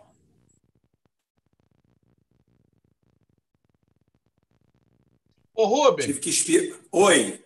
Ô, Rubem, aproveitar aí que você deu uma parada. O, o seguinte, cara, é, o governo quer terminar com auxílio, né? reduzir e depois terminar. Tudo bem. E qual o plano B para o povo não morrer de fome? Qual a estratégia? Qual a estratégia desse. Você acha o quê? Que vai aparecer milhões de empregos, de oportunidades nesse cenário de pandemia ainda com incerteza de, de vacina, de tudo, e depois, Poxa. sabe? Pelo amor de Deus, o que está havendo? Qual, qual, qual, tá, nós não vamos fazer, fazer isso, mas o que, que vai ser feito? Sabe? Não existe. Aí, meu irmão, vamos trabalhar na boca, porra. Aí, trabalhar na boca, vamos pegar, não adianta. Ô, Chico, não adianta. Olha, o negócio é o seguinte: eles, eles vão acabar com o auxílio e vão criar agora o Renda Cidadã, né? Que ele anunciou hoje, né? Mas é o que eu estava falando agora. A, essa queda da, da, da Bovespa de hoje, que, tá, que não é de hoje, é passada, continua hoje, são os caras que estão antecipando as perdas que vão ter por, em função disso daí. Quer dizer, o auxílio vai diminuir, como é que a economia brasileira vai se Vamos ficar nessa, cara. Vamos ficar na, na pindaíba. Vamos para a boca, vamos vender bolo de pote, né? Não sei, vamos, vamos fazer. Vai vender bolo de pote para quem? Nós vamos, nós vamos voltar para o escambo, né? É, é o Mad Max misturado com campo de concentração é, alemão. Nós estamos caminhando direto para os 400 calorias por dia, que é quanto um cara é, comia por dia e durava aí um ano e meio, mais ou menos, até morrer, até se tornar improdutivo e ir lá cheirar o Ziclon da Bayer, porque se é Bayer é bom. Então é o seguinte: é, a, gente tem, a gente tem esse quadro aí. Ou seja, não se produz nada. E quando você fala em commodities, em produzir beterraba, repolho, batata, alto lá que o Lula fazia o mesmo discurso. Tá?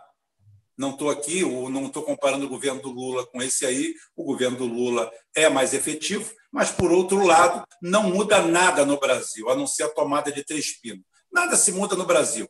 Estruturalmente, nada mudou. Se mudasse alguma coisa no Brasil, o dia que o Sérgio Moro botasse a cabeça de fora, ah, ele saía lá de Curitiba amarrado, algemado e jogado dentro de uma cela pela Lei de Segurança Nacional. Tá? Juristocracia de coerrola. Aqui quem manda, quem manda é a União, quem manda é o Executivo. Mas a Dilma mesmo, ela esculhamba tudo. Nós já temos a trilogia nossa aí falando de como a Dilma participa do golpe de ponta a ponta, e agora começam a aparecer é, confissões dela. Você viu isso, Caraí? Algumas confissões da Dilma eh, já mostrando praticamente participação no golpe, dizendo que ela deveria ter defendido Lula. Na época, quando nós falamos isso, o que, que aquele traste falou? aquele saco de lixo falou que não ia ficar pedra sobre pedra, que decisão da justiça não se contesta. Não se contesta o cacete. Me coloca como presidente e vê um juiz de primeira instância levantar a bola para ver se eu não arranco a cabeça dele. Ah, tá pensando o quê? Ah, Rubem, isso aí é arbitrariedade, arbitrariedade não. Qual país do mundo que você conhece que o judiciário interfere no executivo? Qual país do mundo de primeiro mundo? Eu não estou falando de país é, satélite, porcaria igual a nossa, com democracia vagabunda igual a nossa, com política vagabunda igual a nossa, dominado, mandado de fora, por gente aqui que é capaz de vender a mãe e entregar. Vender a mãe é fácil, agora eles vendem e entregam. Então, alguém está falando aqui, a elite nacional, por que, aqueles, por que, por que, que o cara, por que, que o cara que vende esses mascates que no Brasil o empresário, o cara não tem empresa nenhuma, o cara tem um balcão vendendo produto que não é dele, igual a, a Luísa Trajano, igual qualquer um desses aí. Eles vendem o que não é dele em cima de um balcão tá? e dizem que são empresários. Empresário de quê? Que empresa vocês têm? Vocês são mascate. Mascate grande, mascate pequeno, mascate mais ou menos. O que, que aquele velho da Havan produz além de feiura? Tá? Que, que ele produz? Eu, ele... eu, tenho, eu tenho a resposta para isso, Rubem. Pelo menos eu tenho então, a, a, resposta dele, que eu pensei na minha cabeça. Dele, dele. É o seguinte, cara, é, a, a, nossa, a nossa sociedade já há, há 40 anos, ou 50 anos, né, dependendo de qual o marco temporal que a gente tomar, ela vem passando por um processo de hegemonia neoliberal, né, que, como eu falo, é um, é um projeto ideológico e o fundamento desse neoliberalismo, tudo, é essa coisa, é esse hedonismo, é o individualismo, né? A, a gente tem uma sociedade é, que ela é filosoficamente, ideologicamente é, educada a pensar individualmente, a pensar só em si mesmo. Então, a pessoa vende o país, vende a pátria, vende a mãe, vende o que for, para ter o seu benefício pessoal, que é uma coisa que eu costumo contrastar é, com, com a mentalidade chinesa, né, que é uma mentalidade confucionista, uma mentalidade coletivista. Então, a pessoa ela tem a sua, as suas prerrogativas individuais, mas ela é educada a estar trabalhando para um conjunto social maior. Né? É, é, um, é um conjunto é, é, ideológico mesmo, é um modelo, por isso que eu falo que o neoliberalismo é ideológico. Digamos que na, na, na China a gente tem um confucionismo ideológico que é uma maneira das pessoas serem educadas culturalmente a pensar é, de maneira coletiva, sem abolir totalmente as liberdades individuais, mas é uma maneira diferente de se organizar enquanto sociedade. E, e por isso que eu mesmo é, falo tanto, insisto tanto né, né, nessa questão das pautas individualistas que a esquerda hoje trata e a, a direita também, a direita liberal, a grande mídia também abraça. Por que, que os banqueiros é, abraçam as pautas identitárias de esquerda? Porque a esquerda é, é um braço de operação né, desse sistema é, estrutural e hegemônico que é a ideologia neoliberal. É, eu, eu, vejo pelo menos por aí. As pessoas são educadas a serem individualistas há cinco décadas, quatro, cinco décadas. Por isso que a gente não consegue pensar um projeto coletivo, um projeto nacional. Por isso que a, as divisões de comportamento rompem tão dramaticamente a nossa sociedade. Né? A gente não consegue se organizar e pensar uma coisa coletiva porque está todo mundo educado a só pensar no seu próprio rabo. E, e isso impede com que a gente avance, com que a gente até discuta. A gente vê o que está acontecendo com o nosso modelo de representação política. Você não debate mais o processo de país você debate, você elege os representantes políticos por recorte de raça, de gênero, de religião, né? É, é, um, é um tipo de e é um trabalho, é um trabalho que eu, cara aí, é um trabalho de alquimia, né?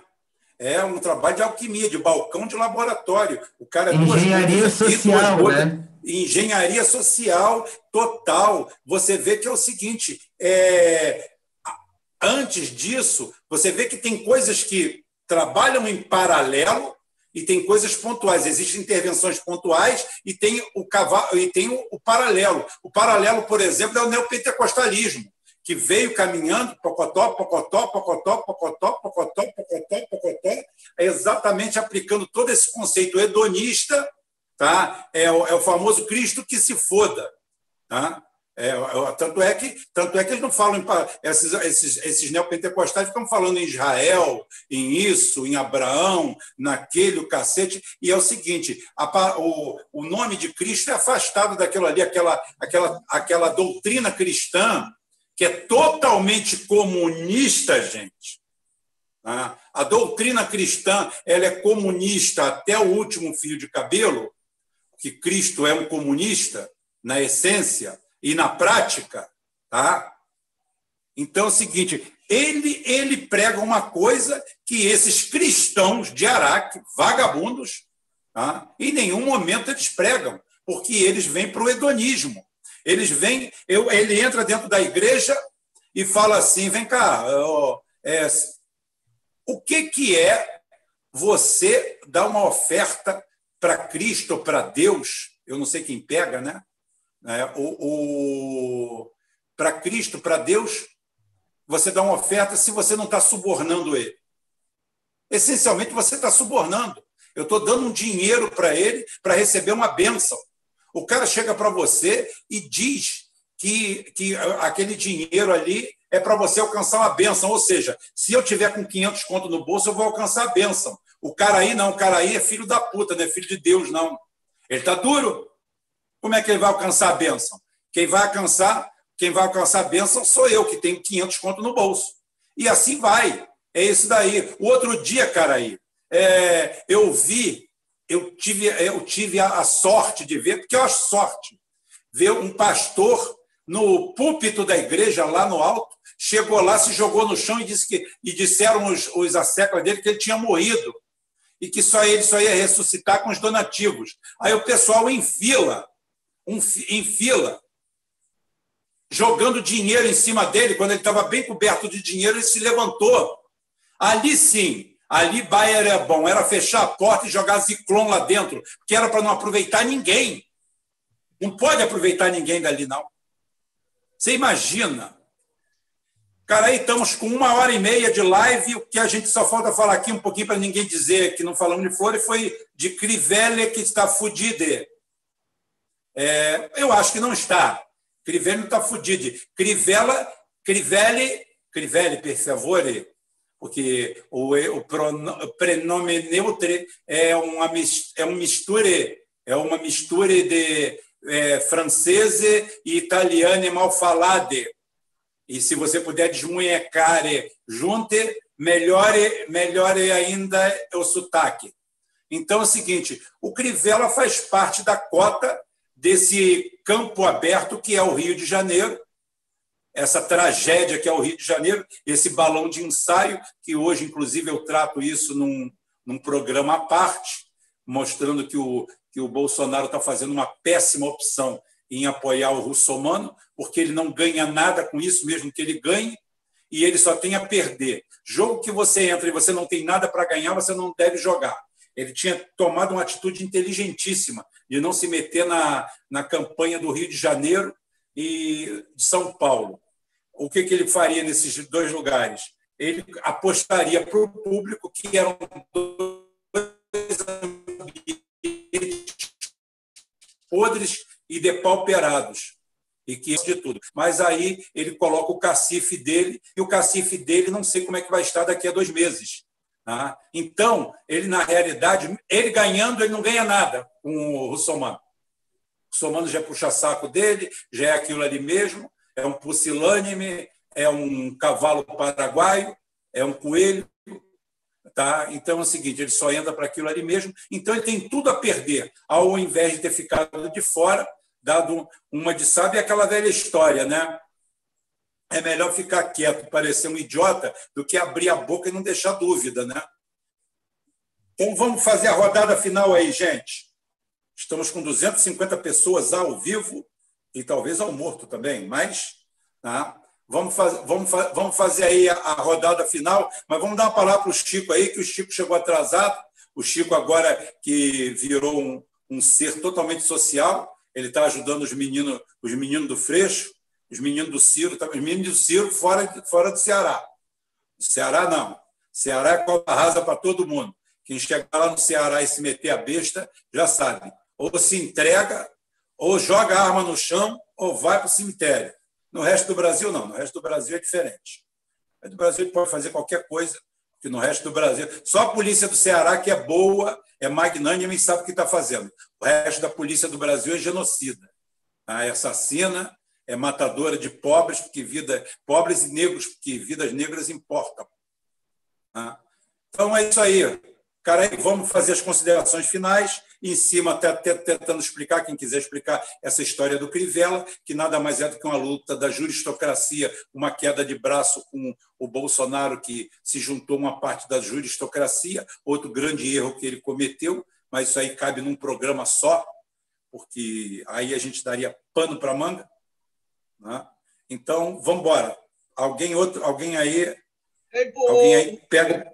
É, é, importante a gente falar o seguinte, fazer uma seguinte análise dessa, dessa juristocracia a respeito dessa questão aí do Crivella e tantas outras questões também, né? Que o judiciário agora é o, é o, é o superpoder, né?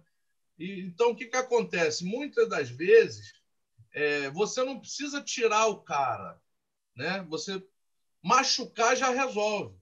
Você não precisa matar. Machucando, você já resolve a parada. A gente sabe que vai haver recurso, tal, vai, isso vai rolar. Só que o trauma, ele já houve. Ele já foi causado, né? Esse trauma já, tá, já foi causado. Independente de, de ter razão, não ter razão, é, é, eu, eu, eu, não, eu não vou botar mão no fogo por ninguém aqui, muito menos pelo Crivella. Mas, independente disso, é uma, é uma situação que é, é aquele negócio. Você precisa, é, numa guerra, você precisa bombardear uma ponte inteira? Não, basta você bombardear um setor da ponte que você inutiliza a ponte. Não é verdade? Então, claro. você, né, você tem que seguir esse raciocínio. Para quê? Para que, que eu vou gastar toda a minha munição? Não, basta eu dar uma porrada e tirar o Crivella do jogo, que eu tirei ele do jogo. E esse raciocínio serve para muitas e muitas coisas. O caso Witzel, por exemplo, com as decisões do judiciário, já se criou um ambiente totalmente desfavorável para o Witzel, né? a ponto de, de, de uma. Ele foi linchado, ele foi linchado. A realidade é essa. Exatamente. Ele foi linchado, a ponto de uma assembleia, é, uma alerge, né? Aqui. É, decidir. Raterge, né? Raterge, né? É, uma alerge que é lotada de, de, de, de rachadinha, né? que vem com rachadinha de ponta a ponta, encabeçada pelo seu presidente, siciliano, que é o topo da é o top, é o top da lista, né? Seguindo por, por turma... O nome já diz tudo, né? A gente fica falando em o poderoso chefão, ainda tem um cara chamado André Siciliano, né? Pois é. Ai, que tia. Só, é, é, empata com o irlandês, né? Fica, fica. ainda tem a máfia, ainda tem a máfia acionista, que é outra lindeza. Os três é uma guerra bonita. Dá para rolar uma porrada boa aí. Então, esses caras. Ah, não, mas... Foram esses caras, esses, esses, esses, esses deputados estaduais que decidiram por unanimidade pelo impeachment do, do Witzel. Né? Agora, agora vai, vai. Já eh, fizeram um sorteio de, de desembargadores para julgar. E está todo mundo pulando também. Os desembargadores não querem julgar, não. Já, já, um monte deles já pulou já para não, eu não, não quero, não, não. Não quero deixa a filha do Luiz, deixa a filha do Luiz Fux julgar eles, que ela é desembargadora no Rio de Janeiro. Ah, mas ela tem notável saber jurídico, né, o, o, o Rubi? É, a do Marco Aurélio também. a do Marco Aurélio também. Ela, é, ela conhece aqueles corredores todinho, todos os cartórios onde ela ia pegar a certidão. Ela estava até com lordose, desvio na coluna, de tanto carregar pacote nas costas. Né? Aí de lá foi para a desembargadora. É a mesma coisa, é, é um pouquinho pior do que botar o faxineiro do prédio como juiz, como desembargador. Não digo que é igual, porque é pior. Que aquele, aquele, aquele, aquele faxineiro ali, pelo menos ele conhece os corredores, conhece a turma no cafezinho, né? Então, é o seguinte, tem mais conhecimento do que ela. É isso aí. Mas aos 75 anos ela sai. Essa é a juristocracia nacional. Isso vai é, dar merda uma hora. Eu não sei, eu não sei, se, eu não sei se vai ser para mim. Isso vai dar uma merda uma hora. Né? Um dia junta tanto banana que dá uma bananada. Né? O, o, povo, o povo russo o povo russo também era visto como um povo banana. E o dia que tomou vergonha na cara, tomou de uma vez só. Né? Então, o negócio, o negócio não é só isso, não. É isso aí, gente. E aí, Arthur, aí. quer fazer essa, essa rodada final aí, Arthur? Eu tenho mais umas coisas para comentar. Abre seu microfone, está fechado. Isso aí, pessoal. É, queria dar uma boa noite a todos. Queria fazer aqui uma, uma sessão Maguila aí, meio fora de hora aí, é, para minha sobrinha que nasceu no sábado, filho do meu irmão, Daniel, a Luísa. Queria dar um, dar um abraço aí para todo mundo, para estão na maternidade ainda. Dar um abraço e também, já que a gente falou do Ciro aí, a gente tem a saudade aí do, do Ciro da campanha, né? Que falou que ia botar o Ministério Público na caixinha dele, no lugar dele, né? Agora ele não está mais nessa, nessa onda, não, né? Agora ela tá na, ele está na caixinha junto com o pessoal aí da. da, da Só no Ceará. No Ceará não. No Ceará ele é bravo. No Ceará ele é bravo. Brabão. É, tinha que botar na caixinha. Ele falou que ia botar na caixinha, né? Agora ninguém mais fala isso. É, ele, ele, ele, quando ele sai do Ceará, ele perde um R. Ele deixa de ser brabão para passar a ser babão. É. Né? Aí depois o problema é nosso, né? O problema é nosso que a gente fica criticando, né? A gente pô, tem que dar força, né? não pode criticar, né?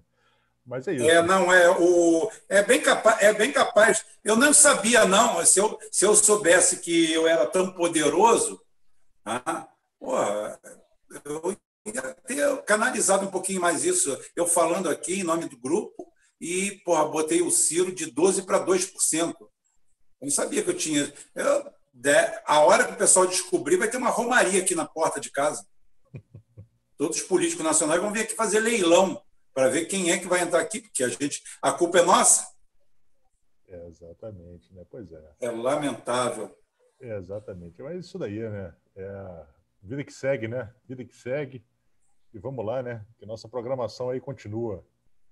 Boa noite a todos aí. Passa a bola aí para o cara aí, então. É, a gente não joga toalha. Então tá, eu quero fazer eu quero fazer aqui uma última fala, né? É, primeiro falar dessa questão aí do pronome neutro, né? Que acaba sendo defendida aí por gente que se diz intelectual, que bate no peito, que diz que estudou história, aquela porra toda do discurso de esquerda que acha que é intelectual, né?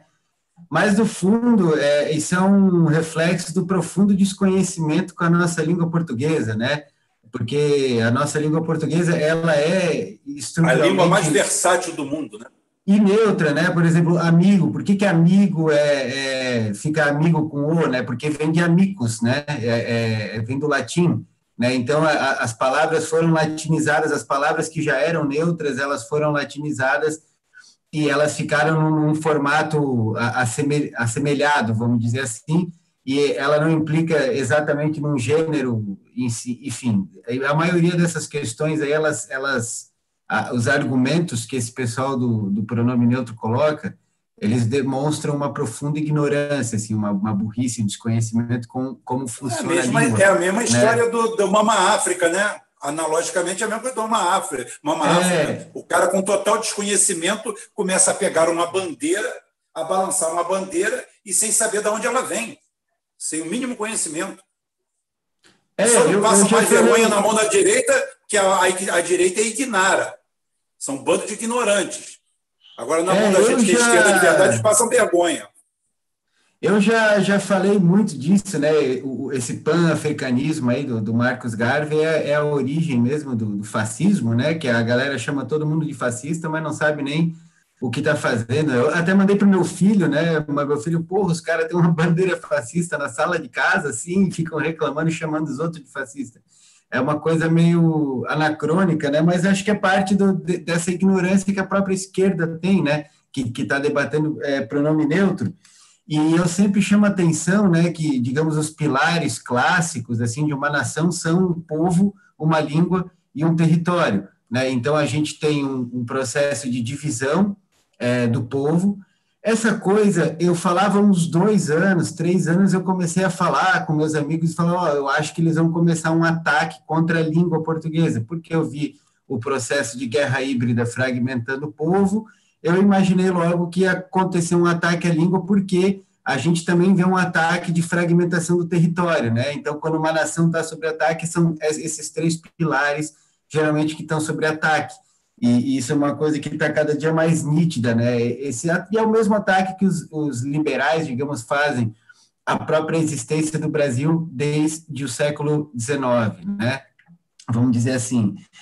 E aí, para terminar, Rubem, é, de novo, só retornando aí o, ao tema que eu falei do fim da nova república, né, o fim da sexta república brasileira, a gente tem algumas coisas interessantes aí para pensar, é, que o Bolsonaro, primeiro, ele é um cara que governa sem partido, né, é uma coisa que é inédita na história da nova república, uma pessoa que consegue governar sem um partido, e, inclusive, isso pesa nele hoje é, para as eleições municipais. Né? Digamos que o Bolsonaro não tivesse saído do, do PSL, o, o PSL com a bancada que ele tem hoje, e com a capilaridade que tem, com o recurso que tem, eles teriam condições de fazer muito mais é, é, prefeituras, vereadores, enfim, e, e, o, e o Bolsonaro não trabalha.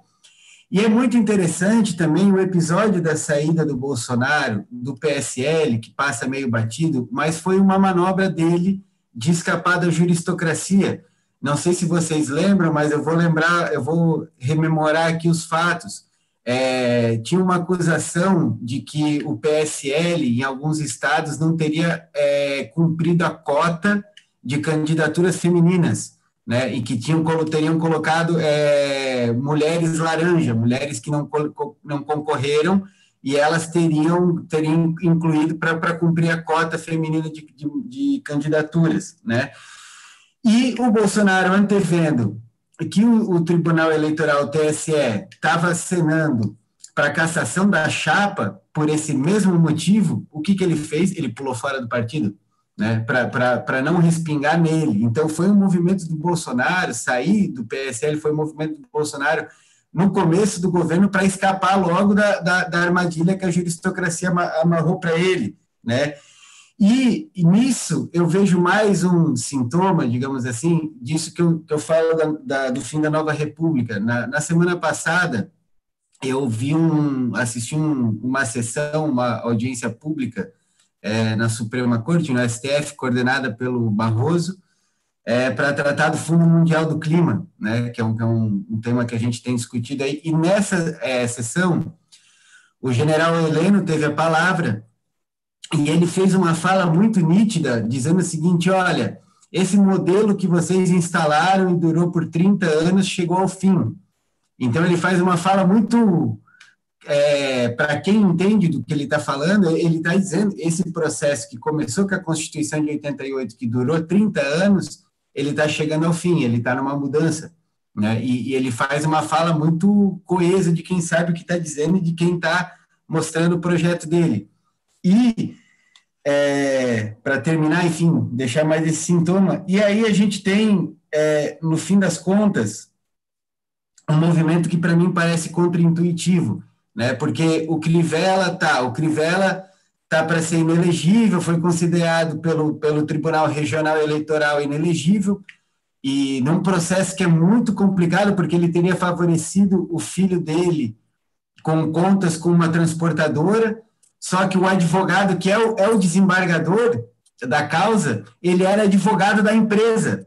Então ele tinha se declarado impedido de votar e agora ele voltou atrás e decidiu que ele pode votar, podia é, decidir em relação ao Crivella, mesmo sendo ao mesmo tempo advogado da empresa que está envolvida. E o, e, o, e o Crivella, claro, já vai pedir nulidade. Quer dizer, é um jogo de artilharia política usando o judiciário. Agora, tem uma coisa que não fecha nessa conta, que é o seguinte, Rubem. O Bolsonaro apoiar o russomano em São Paulo e apoiar o está é, tá sem candidato, mas atacar o Crivella no Rio de Janeiro, ele tende a favorecer as candidaturas do Bruno Covas e do é, Eduardo Paes, né, que são candidaturas da Globo, que em tese está em oposição ao Bolsonaro. Então não faz sentido para mim, ainda não fecha muito bem, o Bolsonaro é apoiar candidaturas que tendem a fortalecer candidaturas da Globo que eles se colocam enquanto inimigos, né? Então, eu estou tentando é, fechar a lógica disso aí e vendo no que, que vai se desdobrar. Não sei o que, que eles têm preparado também para essa corrida eleitoral. Pode ser que eles tenham algum tipo de estrutura de máquina eleitoral que a gente não tenha ciência, que a gente só vai notar ao longo do, de, né, do decorrer da campanha ou com o resultado das eleições. Cara, Mas, enfim. Será que esse movimento contra o Crivella foi orquestrado pelo Bolsonaro? Ou será que é de outro? Não, não eu sei, acho que é retaliação, que do, é, retalia, é retaliação do judiciário, porque o Bolsonaro é ligado ao Edir e é o seguinte, é, isso daí é uma retaliação do judiciário num cabo de guerra. Por isso que eu falei que ele entrou na ratoeira da juristocracia, vendendo uma parte, comprando a outra, e agora eles vão sair no tapa. É, eu, falei, eu falei hoje na minha, na, no, meu, no, no nosso canal lá, eu falei que otário com sorte às vezes pensa que é malandro. Tá? Uhum. Então o Bolsonaro pode estar passando por isso. Ele tem tudo a favor dele, porque ele tem uma esquerda cada vez, uma oposição cada vez mais decrépita, né? que consegue. Ele perde cinco pontos, os caras vão lá e perdem dez. Não tem problema nenhum, não. Eles conseguem fazer sempre pior, sempre pior. Sempre, sempre. Agora, é, essa sucessão aqui no Rio de Janeiro, ele, eu continuo achando, é uma idiotice dele.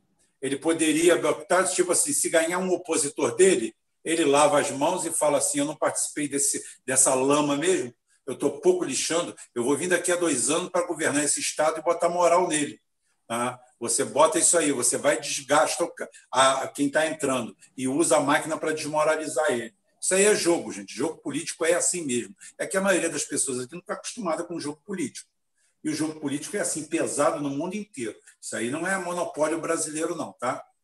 O jogo é duro, o jogo é sujo, era, foi acho que lá o Bismarck que falou, né, que foi o Bismarck sobre as leis e as salsichas, que é se vissem como era feita uma e as outras, ninguém se submetia nem a uma nem comia a outra. Então é o seguinte, é, o negócio o negócio é feio, é pesado. Só que eu estou achando muitas vezes que isso aqui é a trilogia mesmo do poderoso chefão e a gente vai ter que esperar ver o último capítulo, o último o último o último filme da trilogia para tentar entender alguma coisa. O Bolsonaro vem agora para para disputar para disputar sua primeira eleição municipal com uma popularidade alta, vai encarar um Lula insuflado, que já já, já, já vejo para tudo quanto é lado gente dizendo que o Lula já é o novo presidente, o, o, o Bolsonaro já está é, criando, dando a faixa para ele. Esse pessoal esqueceu que não é Bolsonaro que manda no Brasil, é a juristocracia. E que o Lula está mais cagado que pau de galinheiro. Se ele é culpado ou não, isso daí eu não estou entrando no mérito da questão. Até porque culpado, para mim, ele é, porque quando ele se sujeita, ele falha como grande líder, ele falha como estadista e aceita a penalização em cima dele, eu saio a nado do Brasil. Tá? Eu saio a nado, eu saio vestido de burro, de jumento. Tá?